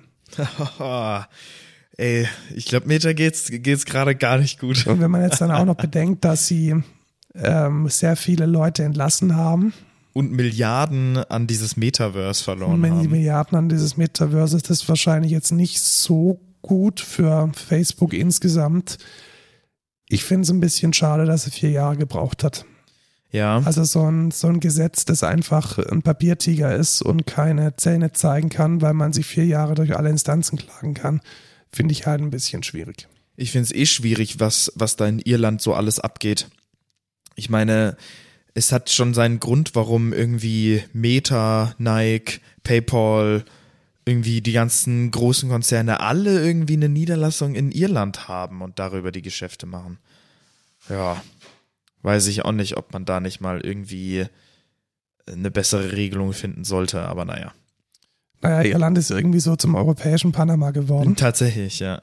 Daher, dass Panama aber illegal ist äh, und äh, Irland halt in der EU ist, deswegen äh, machen das wahrscheinlich alle, ne? Ja, finde ich, finde ich ein bisschen traurig und ein bisschen schade. Ja. Ähm, vor allem, weil das dann halt schon nochmal so ein bisschen diese europäische Idee konterkariert. Gut, aber immerhin nach vier Jahren gab es jetzt die Bestrafung. Ja. Dann kommen wir zur Hardware und da ist diese Woche die CES natürlich äh, im Vordergrund. Die CES ist einfach eine Consumer-Messe, die in Amerika gehalten wird und da kann man sich neue technische Gadgets anschauen. Ich bin jetzt mal absichtlich bei den Autos ein bisschen raus, weil das ein bisschen kollidiert mit unseren Non-Disclosure Agreements, die wir mit unseren Kunden haben. Deswegen erzähle ich jetzt eigentlich nur von zum Beispiel einem Lenovo Yoga Book mit zwei Bildschirmen. Wie findest du das denn? Es sieht sehr peinlich aus. Oder irgendwie. Möchtest du so im Starbucks gesehen werden? Niemals. Das ist ja, das sieht irgendwie so, also ich würde goofy dazu sagen. Ich weiß nicht, wer sich das holen würde, aber ich auf jeden Fall nicht. Beschreib mal, was es ist. Es ist ein, also es sieht aus wie ein normaler Laptop oder so ein Notebook und dann hat man halt obendrauf einfach nochmal einen Bildschirm. Und es sieht eher aus wie so eine Frickellösung. Da hat irgendjemand einen, einen zweiten Laptop dran, äh, so einen zweiten Bildschirm dran geschweißt. Ja. Sieht irgendwie nicht so nice aus. Was hältst du denn davon? Gute Frage. Also ich, ich verstehe die Idee dahinter. Ich kann auch verstehen, dass viele Leute zwei Bildschirme nutzen wollen. Aber da ich jemand bin, der zum einen Bock hat auf gut designte Produkte und zum anderen einen zweiten Bildschirm hasst wie die Pest, nicht so wirklich. Ja. Hast du dann allerdings das Smart Paper gesehen? Nee. Und da fängt es jetzt tatsächlich an, ein bisschen interessanter zu werden. Also wir steigern uns jetzt ein bisschen bei den Lenovo News, denn das ähm, Lenovo Smart Paper, so heißt es einfach, ist, denke ich, ein sehr, sehr, sehr, sehr überzeugender Konkurrenz äh, zu Remarkable. Ah, okay. Das war doch dieses, was sich so anfühlt wie. Genau, also ähm, Remarkable ist letzten Endes ein, wie so ein E-Book-Reader, mit dem man aber auch schreiben kann. Also wo man. Wie auf Papier. Hier auf Papier. War der, war der Gag dahinter, glaube ich. Genau, und das Schöne an diesem Lenovo-Produkt ist, dass es sehr, sehr günstig ist weil es soll irgendwie so um die 200, 300 Oh. Euro nur kosten und ist damit halb so teuer wie es Remarkable. Und es läuft halt ein bisschen besseres Android drauf und ich kann mir schon vorstellen, dass ich mir das Ja, das Ähm. wollte ich nämlich gerade sagen. Das wäre doch der perfekte Kandidat für dich. Ja, tatsächlich. Also wenn das ein bisschen angenehmer zu bedienen ist, also Remarkable, ich habe es ja auch schon mal bei, bei uns im CEO ein paar Mal gesehen, das ist halt schon sehr, sehr, sehr limited.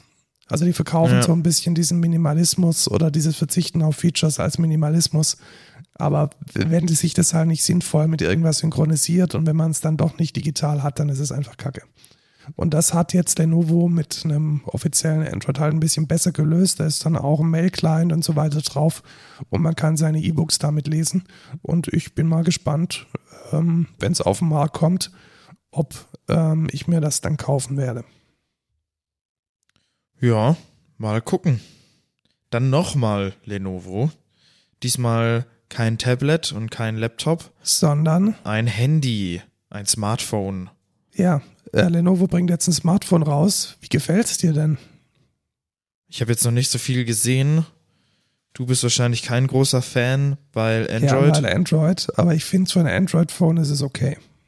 Ja, ich weiß jetzt nicht. Hat das irgendwelche krassen Specs oder so? Oder Nee, es ist halt einfach ein ein Smartphone halt? Smartphone. Ja. 144 Hertz Bildwiederholrate, Wiederholrate, ja, gut. Ähm, Snapdragon 8 Plus Gen 1 Also ich halt ein Android-Phone, gell? jeden Mitspieler an diesem Markt finde ich gut, weil mehr Konkurrenz ist immer gut. Und wenn es dann tatsächlich auch noch ein gescheites Stock Android ist, was drauf läuft, Genau, das ist jetzt ist halt es die, wahrscheinlich noch ganz gut. der Gag dahinter. Ist das, was für ein Android ist das halt? Ist das wieder so ein Custom-Kack oder ist das eher so ein Stock-Android? Ja, vier, La vier Jahre lang soll es äh, Android-Updates erhalten und es ist tatsächlich ähm, ein Stock Android. Ja, Ja, mal gucken. Wenn sich jemand das holt, kann er uns äh, ja mal einen Erfahrungsbericht schicken, sonst gucke ich mir YouTube-Videos an. So wie der Markus gerade. ja genau, weil ähm, wir haben ähm, einen Nachfolger für das Stream Deck, welches gerade nicht funktioniert als deine Räuspertaste. Ja. beziehungsweise ein zusätzliches neues Produkt. Hast du dir schon angeschaut? Nee. Also Erzähl was mir. ist es? Das ist das Stream Deck Plus und das hat genauso wie das Bestehen. Also was ist das Stream Deck überhaupt? Wer es nicht kennt, ganz kurz erklärt, das ist so eine Box und da sind Knöpfe drauf und diese Knöpfe, die sind äh, customizable. Das heißt, man kann da ein Icon draufschmeißen digital, hat einen OLED-Bildschirm und dann kann man da draufdrücken und Dinge tun. Und das wurde jetzt erweitert um wie so eine Art Touchbar Okay. drunter. Das heißt, man hat unter der Reihe von acht Knöpfen dann noch eine Touchbar, die dir zum Beispiel System, Kann man da draufklicken? ja, man kann draufklicken und man kann dran swipen. Und du kannst dann Ah. praktisch auch die Pages, Also Profile quasi genau, wechseln. die Profile wechseln Ja. und ganz, ganz, ganz wichtig, endlos Potis drunter. Also Rotary Encoders. Genau, vier Rotary Encoders, die endlos sind. Und was ich da ganz geil Also finde, ist, ist dass die so tatsächlich auch wie- klicken. Das ist quasi so wie das Makropad, was ich Wieder habe. ein selbstgebasteltes Ah. Makropad für gar nicht mal so viel, ich glaube 250 Euro. Gar nicht mal so. Und, Äh, und, und, und, und, und, ja. es äh, hat halt ein Display. Ja. So wie mein Makropad, ja. Ja, der Makropad ist schon gut, aber Und mein Makropad hat 60 Euro gekostet.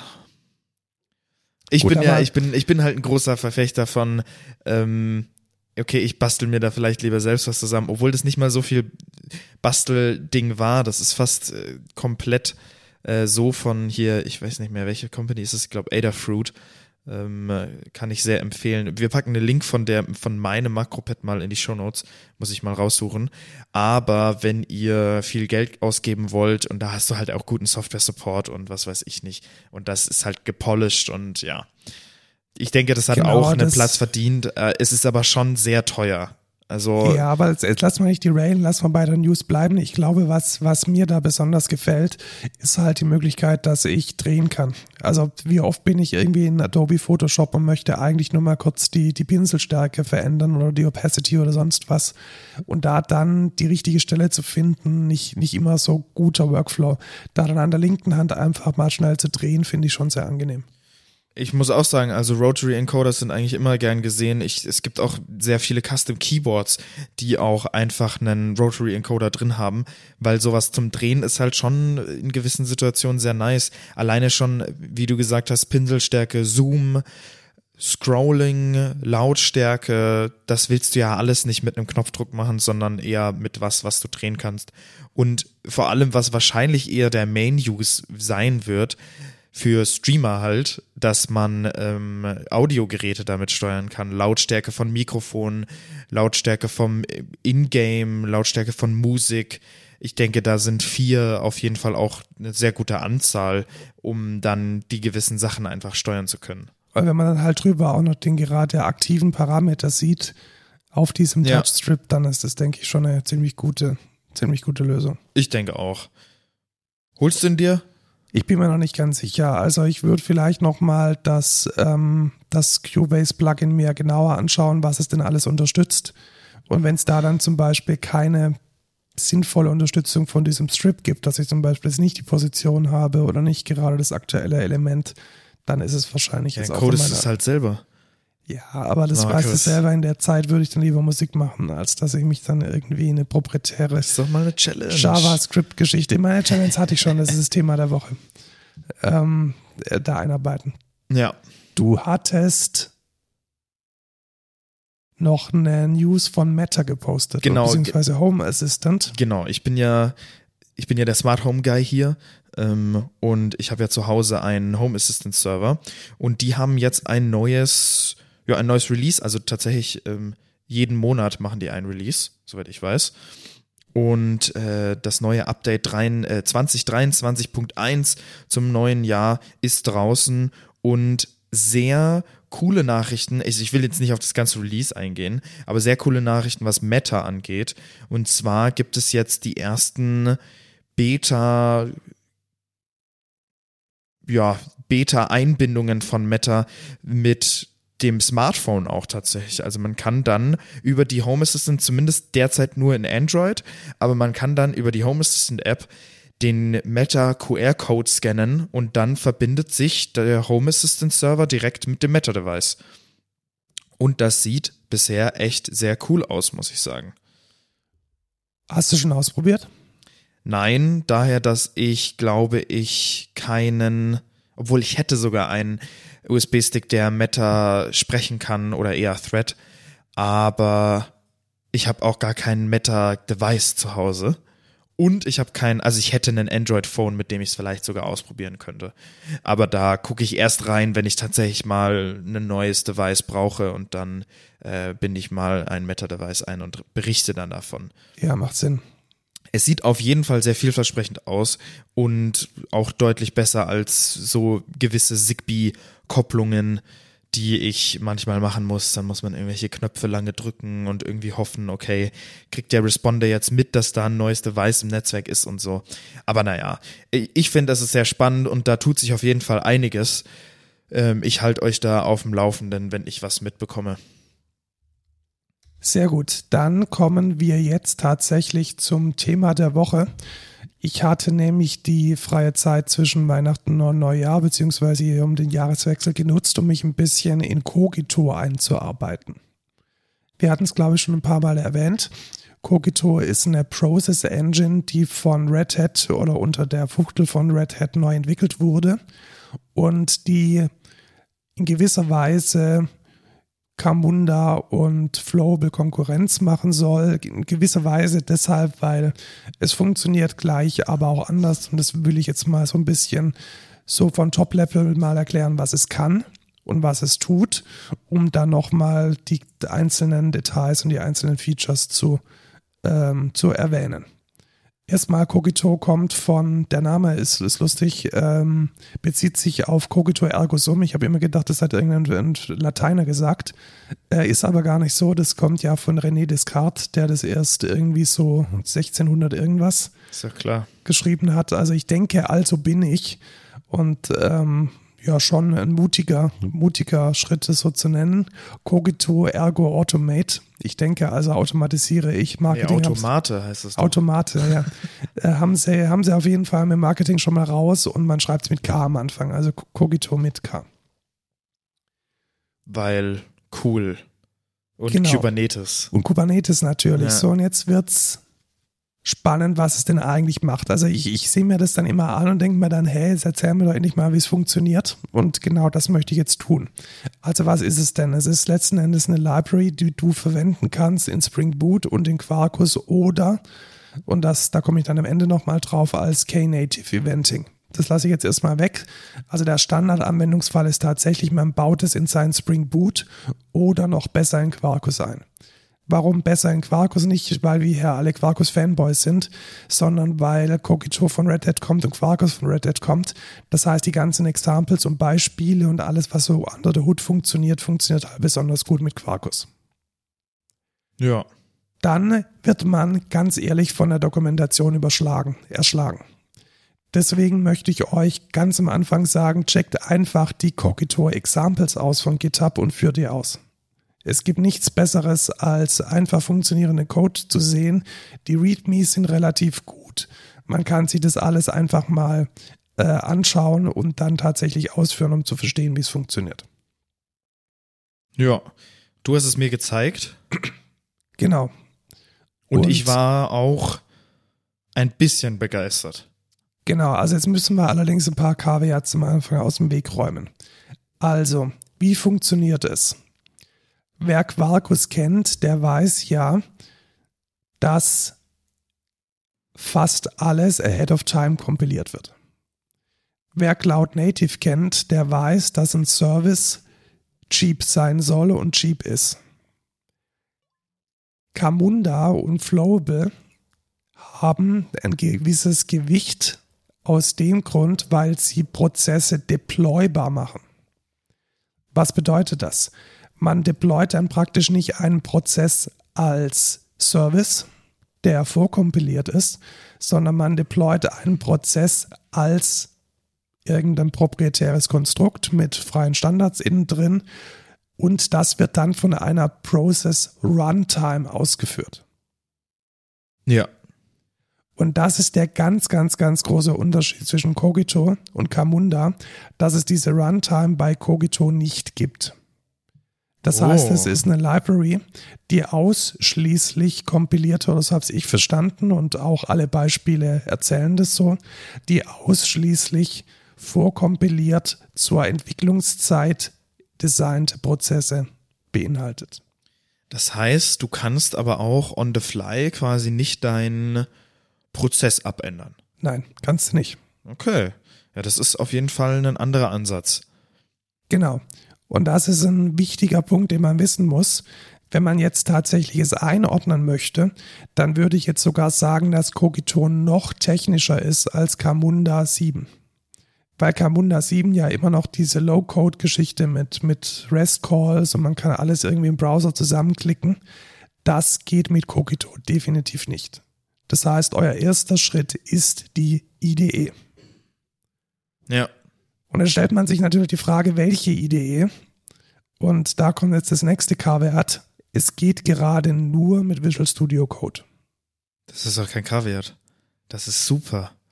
Java-Entwicklung in Visual Studio Code ist, Ist gut. echt- Ist gut, tatsächlich. Ist gut, aber nicht sehr gut. Weiß ich nicht. Ich finde es besser als die Eclipse. Äh, ja, finde es besser, also besser als IntelliJ. Ist Nee, gut, machen das, wir den. Das nicht, aber ja, egal. Machen wir den, den äh, das Fass nicht auf. Also ihr braucht die das Cogito Bundle, das ist letzten Endes eine, eine, eine, Sammlung von verschiedenen Plugins, die von Red Hat zur Verfügung gestellt werden. Und dieses Bundle installiert euch dann innerhalb von Visual Studio Code einen Editor für BPNN-Diagramme. Und das ist dann tatsächlich genauso, wie man sich das vorstellt. Das heißt, ich baue mir dann ein BPNN-Diagramm grafisch und dieses Diagramm wird dann beim Kompilieren zu Code umgewandelt und bietet mir dann die Möglichkeit, an diesem Prozess auszuführen. Ja. Und ähm, ja, also wie, wie entwickle ich? Das ist ein bisschen, ich bin halt gewohnt, mit der IntelliJ zu arbeiten. Ich habe dann halt beides gleichzeitig offen und es funktioniert auch relativ gut. Welche Vorteile habe ich denn jetzt? Ähm, die Diagramme sind immutable. Das heißt, ich habe jetzt keine einzelnen Deployments von Prozesse, wie ich es gerade eben schon gesagt habe, und sie sind deswegen auch vollständig type-safe. Das heißt, ich kann dann auch in den Diagrammen selbst meine Java-Imports machen und kann da meine Pojos importieren und diese Pojos dann den einzelnen Prozessvariablen zuordnen. Ja. Gut, Schauen wir an. Das Wichtigste ist natürlich BPMN und das ist auch der Schwerpunkt. Und da muss man gleich dazu sagen, es wird nicht alles vom BPMN-Standard unterstützt, aber für meinen Anwendungsfall hat es jetzt gereicht. Es gibt da eine Seite, da sagen sie immer, was sie unterstützen und was nicht. Und ähm, ja, so die Standardsachen, Messages rein, Messages raus, Fehlerstatus, User Tasks, äh, Script Tasks, äh, Service Tasks, funktioniert alles relativ gut. Und jetzt stellt sich natürlich die Frage, wie wird denn jetzt dieser mit BPMN definierte Prozess persistiert? Also warum brauchen wir das überhaupt eine Persistenz, kann man sich vorstellen. Wir sind Cloud Native, das heißt, erfind mal kurz einen Prozess, Lukas. Ich möchte Urlaub beantragen. Urlaub beantragen, genau. So, jetzt stellst du den Antrag und der muss jetzt von mir freigegeben werden. Und zwischen dem wird jetzt ein Rescheduling der Node erfolgt und der Service wird abgebaut und woanders aufgebaut. Ja, dann muss es persistiert sein. Genau, und das kann man sowohl auf Platte tun, dann braucht man Persistent Volume Claim. Findest du das geil, Lukas? Nein. Genau, deswegen ist der Standardfall tatsächlich, dass man eine Postgres dahinter packt, die dann auch für verschiedene Services die Metadaten beinhaltet.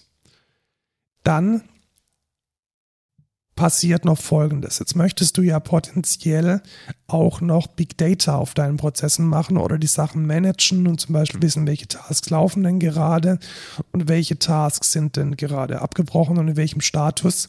Da ist es so, dass ähm, sowohl Flowable als auch ähm, Camunda sich für Elasticsearch entschieden haben.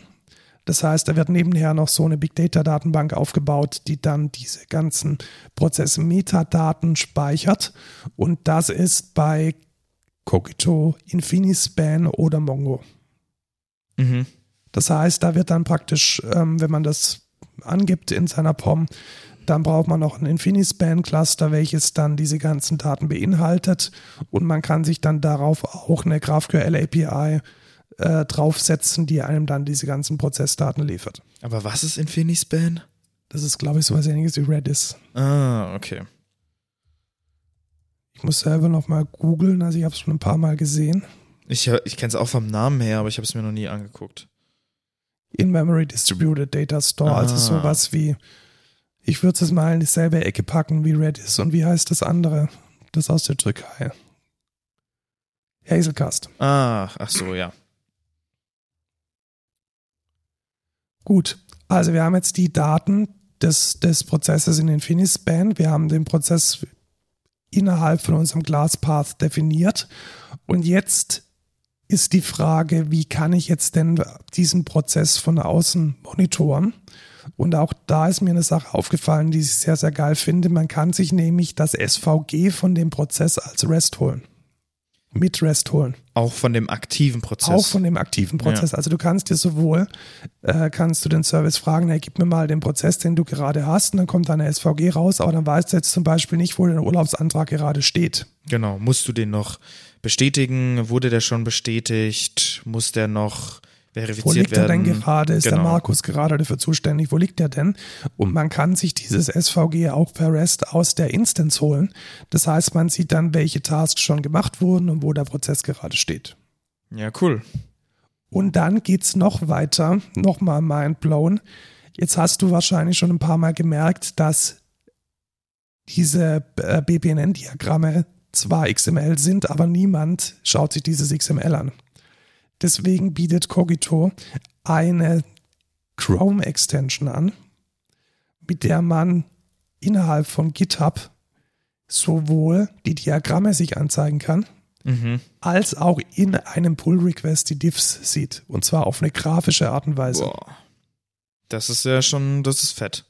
Und du hast diese Diffs auch natürlich in der IDE. Das heißt, mit Visual Studio Code kannst du dann die Unterschiede zwischen zwei Diagrammen, zwischen zwei Commits dir grafisch anschauen lassen. Ja, cool. Und das ist schon mal ein ganz, ganz, ganz anderer Ansatz, als jetzt Camunda und Flowable fahren, die ja letzten Endes alles in der Web-App machen. Ja. Also da bastelst du ja die Prozesse in der Web-App, in der Low-Code-Web-App und das ist bei Cogito definitiv nicht so. Das heißt, die Prozesse sind Teil deines Services. Ja. Das bedeutet im Umkehrschluss aber auch, dass die ähm, Prozesse komplett zerstreut sind zwischen verschiedenen Services. Also man macht mehrere Prozesse in einen Service. Genau, also man macht mehrere Prozesse in einen Service. Das heißt, man hat dann letzten Endes eine Orchestration zwischen den einzelnen Services, die dann mit ähm, Messages über untereinander kommunizieren. Aber wie behält man denn dann noch den Überblick? Ja, da gibt's ein Tool für, aber lass mich jetzt erstmal kurz erklären, wie Ach, diese Mano. Messages überhaupt funktionieren. Ich wollte so eine gute Überleitung machen. Ja, aber ich glaube, es ist nochmal wichtig zu sagen, wie diese Messages funktionieren. Ja. Also ich habe jetzt einen Service äh, in dem Beispielprojekt, das man sich runterladen kann von ähm, dem Cogito mit Quarkus, gibt's so eine, so eine Reisefreigabe. Also nicht ein Urlaubsprozess, sondern so eine Reisefreigabe. Ich will eine Reise beantragen, da muss ein Visa-Request oder so gemacht werden. Und dann gibt's halt einen Prozess, der mir überprüft, ob ich ein Visa brauche oder nicht. Und der läuft in einem anderen Service. Und jetzt ist es tatsächlich so, dass ich in meinem BPMN einfach eine Nachricht schicken kann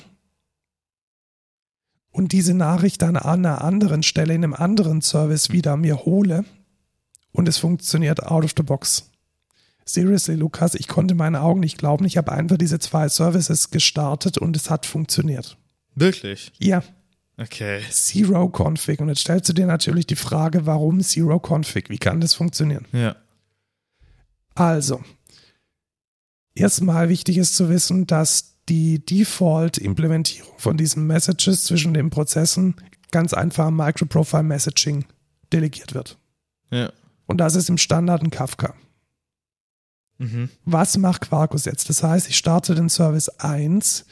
Dieser Service 1 startet dann einen sogenannten Dev-Service, der einen Testcontainer Kafka von Red Panda hochfährt. Und dann habe ich lokal einen Kafka am Laufen. Mhm. Jetzt kommt der Service 2. Der Service 2 sieht jetzt, oh, ich brauche auch einen Dev-Service und merkt, oh, da läuft ja schon einer. Ich konnektiere mich jetzt automatisch an diesen Kafka. Mhm. Und das war's. Okay. Jetzt habe ich Incoming und Outgoing, ist dann auch schon standardmäßig auf demselben Topic. Und dann Mhm. hat es einfach funktioniert. Okay, krass. Wusstest du, dass es so ist, dass wenn man mehrere Services startet, dass die Dev-Services dann geteilt werden? Nee, tatsächlich nicht. Also das ist, war eine mega wichtige Erkenntnis und ich finde, das, das steht eigentlich gar nicht so gut in den Dokus drin, dass man sich das merken könnte. Ja. Aber ja, also das hört sich ja mega an. Da, das können wir auch für andere Projekte auch vielleicht uns merken, dass man da dann äh, nicht irgendwie äh, komische Docker-Setups machen muss, sondern über Dev-Services da eigentlich alles managen kann. Genau, was jetzt nicht gut funktioniert hat, ist, dass dieser Infinispan-Cache äh, geteilt wird zwischen den einzelnen Instanzen. Das, da muss ich nochmal nachschauen, warum das nicht geklappt hat. Mhm, okay. Gut, dann hat mich interessiert, ja, wie werden jetzt diese Events überhaupt und diese Messages überhaupt ausgetauscht zwischen den einzelnen Prozessen? Und da verwendet Cogito einen Standard, der nicht äh, Afro ist und auch nicht Protobuf, sondern Cloud-Events. Hast du davon schon mal gehört? Ja, als du mir davon erzählt hast, ja, aber sonst nicht. Genau, das ist eine Spezifikation, die wurde von irgendwelchen Leuten entwickelt. Ich weiß gar nicht, wer das gemacht hat. Linux Foundation tatsächlich. Steht hier unten. Und das ist letzten Endes ja ein Serialisierungsstandard äh, von Events, die man auf den Kafka legt. Und das passt schon besonders gut zu dem, was Cogito braucht, weil man da irgendwie so sagt, hey, wer bin ich denn? Wo komme ich denn her? Was ist denn meine URL? Und da gibt es dann ein eigenes Data-Feld und in dieses Data-Feld legt man dann einfach sein JSON rein. Okay. Ja. Und damit werden dann diese Messages ausgetauscht. Ja, mega. Das klingt nach einem guten System. Also nochmal zusammengefasst, ich kann mir einen ähm, Prozess mit BPMN modellieren, grafisch. Dieser Prozess macht dann automatisch beim Projektstart eine REST-Schnittstelle auf. Da kann ich dann meine Daten hinschicken. Dann habe ich zwischendurch Messaging, die ich auch komplett grafisch modellieren kann. Ich muss natürlich das Topic richtig angeben. Das ist immer ein bisschen frickelig, dass man da die richtigen Naming, Conventions findet. Ich kann dann innerhalb von diesem Prozess natürlich auch Code ausführen. Das heißt, ich mache dann eine Service Task draus, beziehungsweise nicht eine Service Task, sondern eine, doch eine Service Task ist es, die dann nur eine Java-Klasse aufruft. Das ist es. Diese Java-Klasse muss mit dem CDI-Tool, das ich verwende, injizierbar sein. Und ich muss nicht wie bei Camunda ein Delegate implementieren, sondern ich kann jede beliebige Klasse hernehmen. Geil. Was nicht geht, ist CMMN, also Case Management geht nicht. Okay. Sie haben geschrieben, ja, kann man so ein bisschen mit Ad-Hoc-Teilprozessen abbilden, finde ich aber jetzt nicht so überzeugend. Und ich glaube, das ist jetzt dann auch nochmal, um jetzt in die Bewertung ein bisschen einzugehen, ein ganz klares Zeichen dafür, dass zwar Business Automation Suite draufsteht, aber ich glaube tatsächlich, dass es eher eine Cloud-Automatisierungsengine ist. Mm, okay. Also ich glaube, dass die Dinge, die man sich, die Kokito in Mind hat, sind nicht Geschäftsprozesse, sondern sind technische Prozesse. Ja. Was geht noch? Äh, einfach der Vollständigkeit halber. Sie haben sich komischerweise ganz, ganz, ganz doll in diese Entscheidungen irgendwie rein. Ich weiß gar nicht, ist das so ein großes Ding? Also so Entscheidungen zu treffen. So mache ich jetzt das eine oder das andere.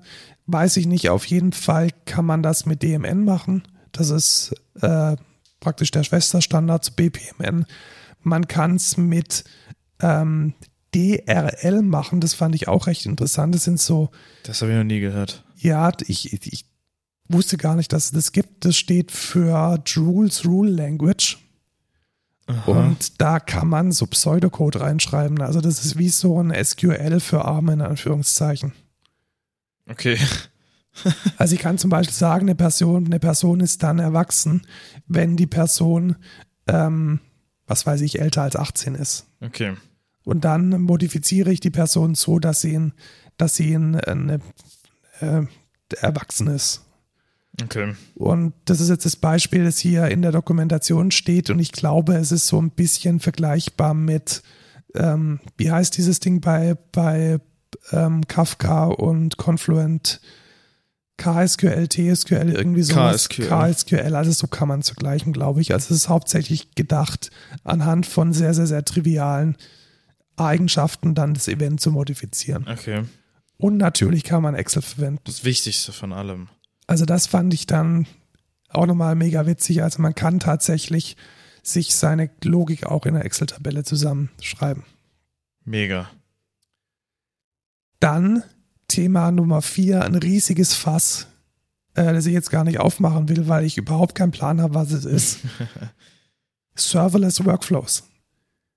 Also es gibt offensichtlich neben BPMN nochmal einen Standard, der Serverless Workflow heißt, sw.json. Und damit kann ich dann Cloud Native Eventing definieren. Okay. Und das ist ein Riesending. Es gibt eine riesige Dokumentation dafür, tausende Beispiele. Und ich habe es ehrlich gesagt immer noch nicht ganz verstanden. Erstens, warum ist das jetzt Teil von Cookitor? Weil es reinpasst ins Team oder keine Ahnung. Ja, weil Serverless im Namen hat und Workflow. Weil Serverless und Workflow im Namen hat. Einfach alle Buzzwords insgesamt. Und ich glaube tatsächlich, dass Cogitor da der, ja, der Standard, ähm, der Standardimplementierer von diesem, von diesem Teil ist. Krass. Aber das ist dann, ist das dann auch für Das ist aber nicht für Geschäftsprozesse dann. Also sowas wie Nein, ich muss also was ein Formular ausfüllen, sondern Nein. das ist tatsächlich nur, ich möchte meinen Workflow irgendwie darstellen. Genau, hier kommt per REST irgendwas rein, muss dann transformiert werden in gRPC und am Ende gibt es eine GraphQL API, die das dann Mhm, okay. zur Verfügung stellt. Also vielleicht ist es sowas wie ein Camel. Ja. Also es lohnt sich sicherlich, sich das mal anzuschauen, aber ich habe es jetzt bei meiner Evaluation von Cockito mal rechts liegen ja, lassen. außen vor gelassen, ja. und halt auch riesiger Rattenschwanz hinten dran. Also man kann diese Workflows dann grafisch sich anzeigen lassen in der IDE, man kann sie bearbeiten, man kann sie serverless deployen in äh, irgendwelche Kubernetes ähm, Namespaces, die man hat, dann äh, reinschieben, ohne dass es tatsächlich in einem Container läuft, sondern mit diesem Knative Standard. Es ist alles äh, ziemlich, ziemlich mächtig. Ja. Gut. Das war so abschließend die Entwicklung. Jetzt interessiert dich, du hast gerade vorhin schon gesagt, wie kann ich denn die einzelnen Prozesse managen und aufrufen? Ja, und eine Übersicht auch haben. Ja, das geht, geht so ein bisschen. Es gibt eine Management-Konsole. Mhm. Und diese Management-Konsole ist eine Quarkus-Applikation mit einem Frontend, die dir dann ähnlich wie die Camunda, das Camunda Dashboard heißt, glaube ich, oder Desktop Cockpit, Cockpit heißt, dir dann eben die laufenden Prozesse anzeigt. Die ist ein bisschen buggy, muss ich sagen. Also es hat Okay. jetzt nicht so den Anschein gemacht, als hätte die immer die aktuellsten, die aktuellsten Informationen, kann aber auch daran liegen, dass mein Infinity Cluster, das ich hier lokal hatte, einfach überhaupt nicht eingerichtet war. Und es funktioniert aber so, dass ich damit jetzt erstmal zufrieden bin. Okay. Das heißt, man kann dann doch sehen, dass jetzt irgendwie zehn Services laufen und diese zehn Services, die haben jetzt diese zehn Prozesse oder diese 20 Prozesse und da laufen jetzt diese Tasks drauf und die haben dann miteinander gesprochen. Ja. Was man natürlich for free bekommt, ist dieses ganze Ökosystem von Quarkus. Also es ist einfach wahnsinnig trivial, ein äh, Keycloak mit anzuschließen. Ja. Es ist wahnsinnig trivial, Monitoring, Health-Checks zu machen. Es ist wahnsinnig trivial, ein Grafana anzuschließen, um dann auch tatsächlich die Prozesse zu mon- monitoren, weil da Quarkus halt schon komplett ausgestattet ist. Ja. Und das kriegt man halt alles for free. Ähm, ja, kurz Zusammenfassung. Die Lernkurve am Anfang ist immens. Mhm. Also ich habe mir ja so einen kleinen Use Case ausgedacht.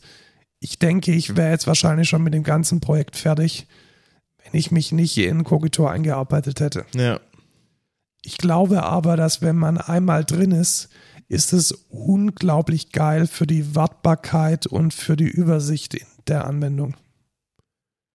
Das kann sein, ja. Weil man halt wirklich jetzt den, den Glue-Code äh, nicht in Java schreibt, sondern in einer komplett skalierbaren, stateless Service-Architektur und das fand ich dann schon relativ vielversprechend.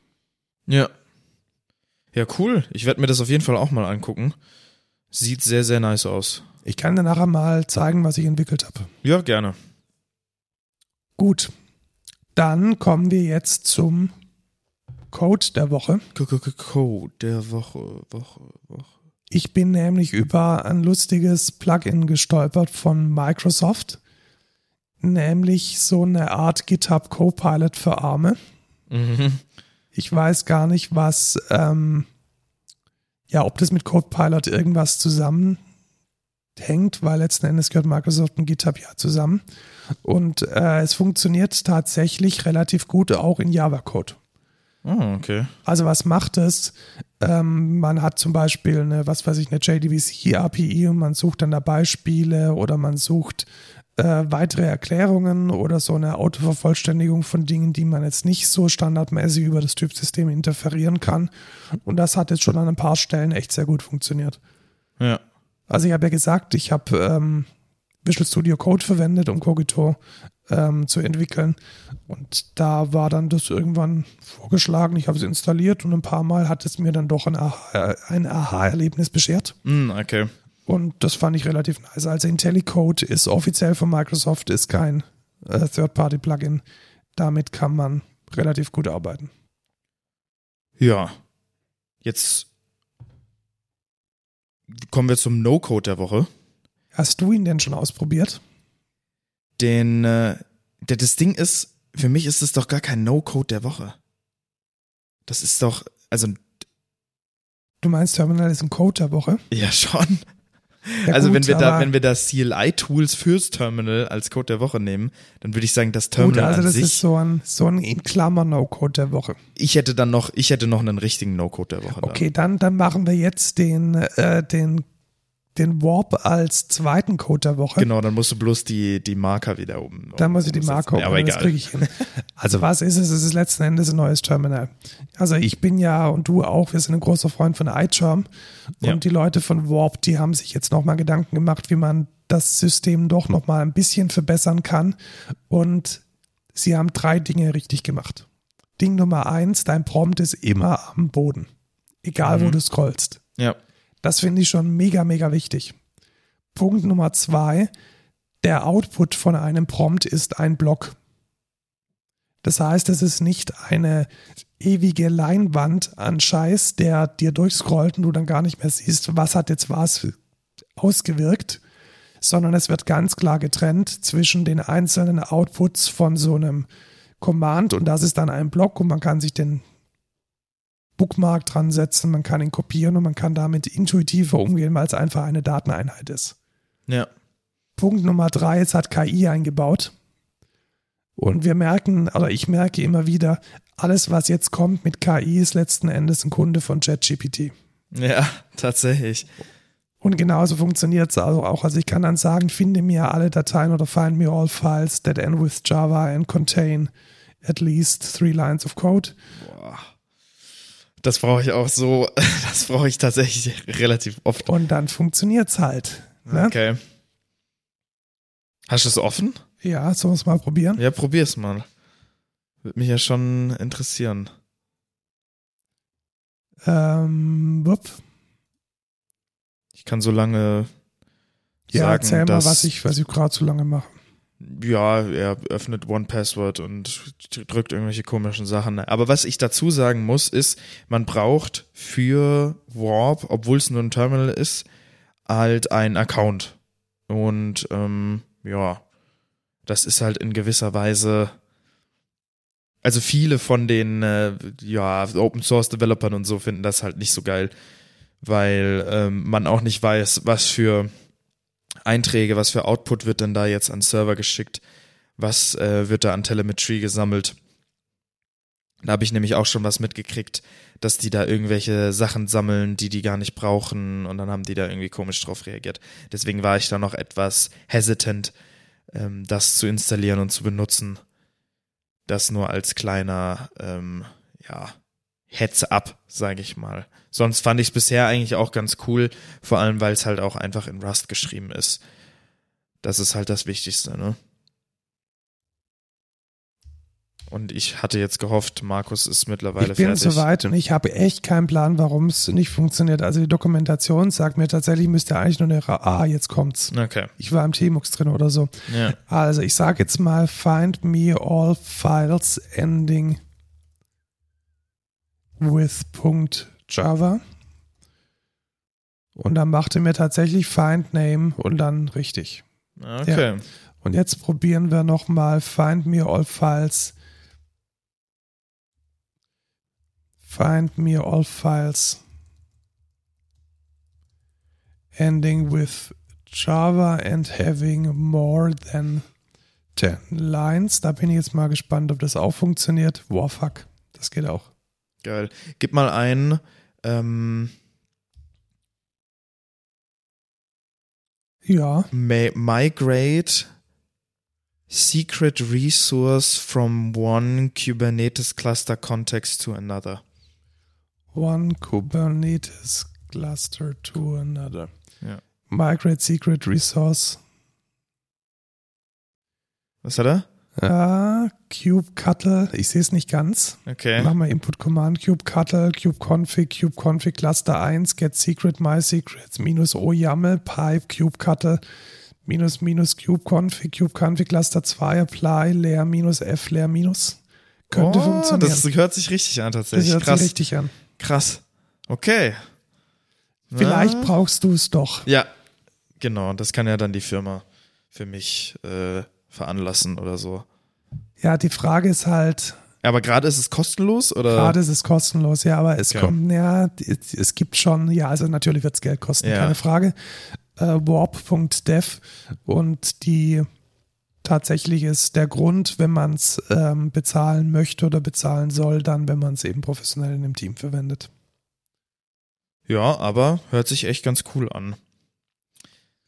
Aber jetzt kommen wir zum Jetzt tatsächlichen kommen wir zum tatsächlichen No-Code der Woche, No-Code der Woche. weil der hat tatsächlich nicht so viel mit Code zu tun. Also ist natürlich auch mit Code geschrieben. Aber ja, ich habe nämlich gestern, ja, literally gestern, ähm, mit meinem Kumpel, dem Simon, äh, wieder gesagt, hey, wie, das wäre doch geil, wenn wir mal wieder Minecraft spielen. Weil einmal im Jahr macht man das mit seinen Freunden, dann spielt man zwei Wochen und hört dann wieder auf. Äh, dieses typische, okay, ich spiele kurz Minecraft. Aber auch mit dem Need quasi, dass ich, ähm, weil er hat nämlich noch einen Kumpel, der auf Bedrock Edition spielt von Minecraft. Das sind nämlich zwei verschiedene. Es gibt einmal Java und Bedrock Edition. Diese Bedrock Edition wird auch in der Switch und auch in der Xbox und so verwendet. Und äh, ja, das sind halt eigentlich zwei verschiedene Spiele, äh, auch zwei verschiedene Codebases. Ich glaube, das andere ist auch nicht in Java entwickelt. Deswegen heißt es auch nicht Java Edition. Deswegen, ja. Jetzt ist das Problem, normalerweise kann man nicht zusammen in einem Server spielen.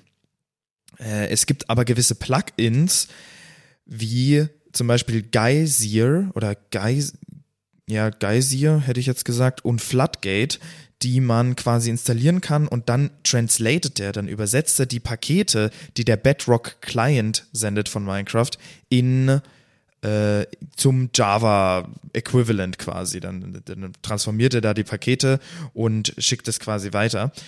Lange Herleitung. Die habe ich dann gesehen, die unterstützen ein sogenanntes Egg für, jetzt weiß ich nicht, wie man es richtig ausspricht, Pterodactyl, Pterodactyl, einfach das P ist silent, oder? Pterodactyl, sagt ja, man? wahrscheinlich, ja. Ja, ähm, und zwar ist das ein Game-Server oder ein Game-Server-Manager, den man auf seinem, ja, auf seinem Server, seinem V-Server installieren kann und mit diesem dann über Docker verschiedene Game-Server starten kann. Und das System ist eigentlich echt ganz cool. Die, die nehmen quasi so, die haben quasi Nester und da in den Nestern sind Eier, diese Eggs, und die Eggs beschreiben quasi, wie ein Server gestartet werden kann. Die haben ein bestimmtes Format, die dann sagen, okay, die haben da einen Shell-Script oder so, welches dann den Server startet und quasi die Ressourcen downloadet, um den Server zu starten. Und ich musste dann auch einfach nur dieses Egg von der Seite, von dieser Geysir-Seite downloaden, das importieren in meinen Game-Server und dann den Server starten, downloadet alles, funktioniert, ist gestartet. Man muss halt ein bisschen Server-Knowledge haben und äh, das Ding erstmal richtig installiert bekommen, weil da basiert vieles auf PHP und so und dann muss man wieder verschiedene Packages. Aber es geht und ja, es ging eigentlich relativ schnell. In einer Stunde hatte ich dann ähm, einen sehr gut aufgesetzten Game-Server, weil worauf kommt es da nämlich auch noch drauf an? Du willst natürlich nicht nur irgendeinen Prozess auf irgendeinem Server äh, gestartet haben, der irgendeinen Log-Output macht.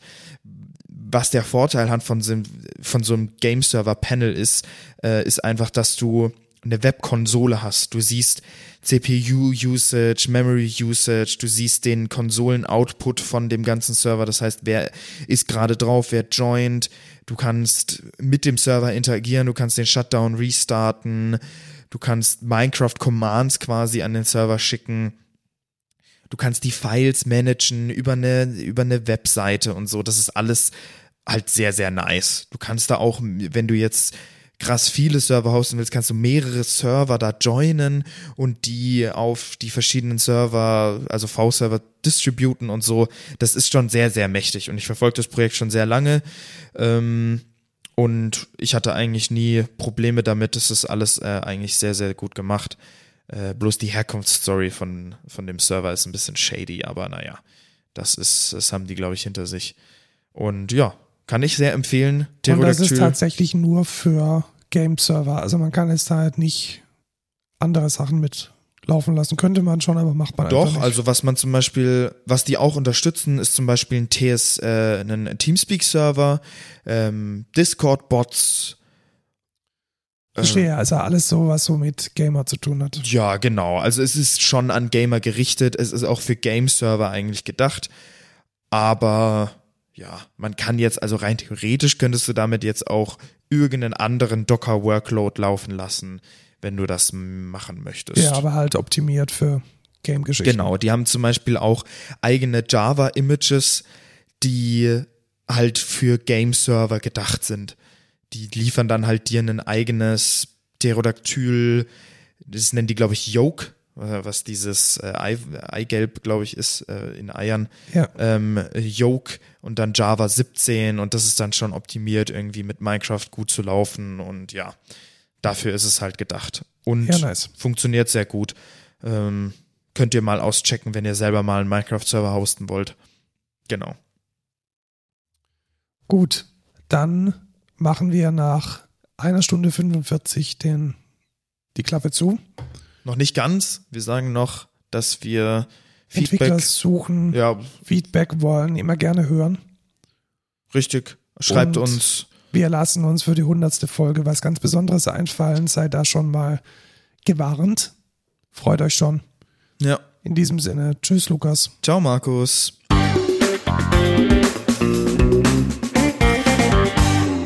Ich würde jetzt noch was essen mit dir, aber ich habe um 14 Uhr das Größte, was ein Allmann machen kann, nämlich eine Mitgliederjahresversammlung. Du meinst aber um 16 Uhr wahrscheinlich, weil Genau, wir haben schon, Ach, du hast Scheiße. 14 Uhr gesagt und 16 wir Uhr. haben 15.40 Uhr. Ja, da war schon Datumsis und so. Ja, ja, ja.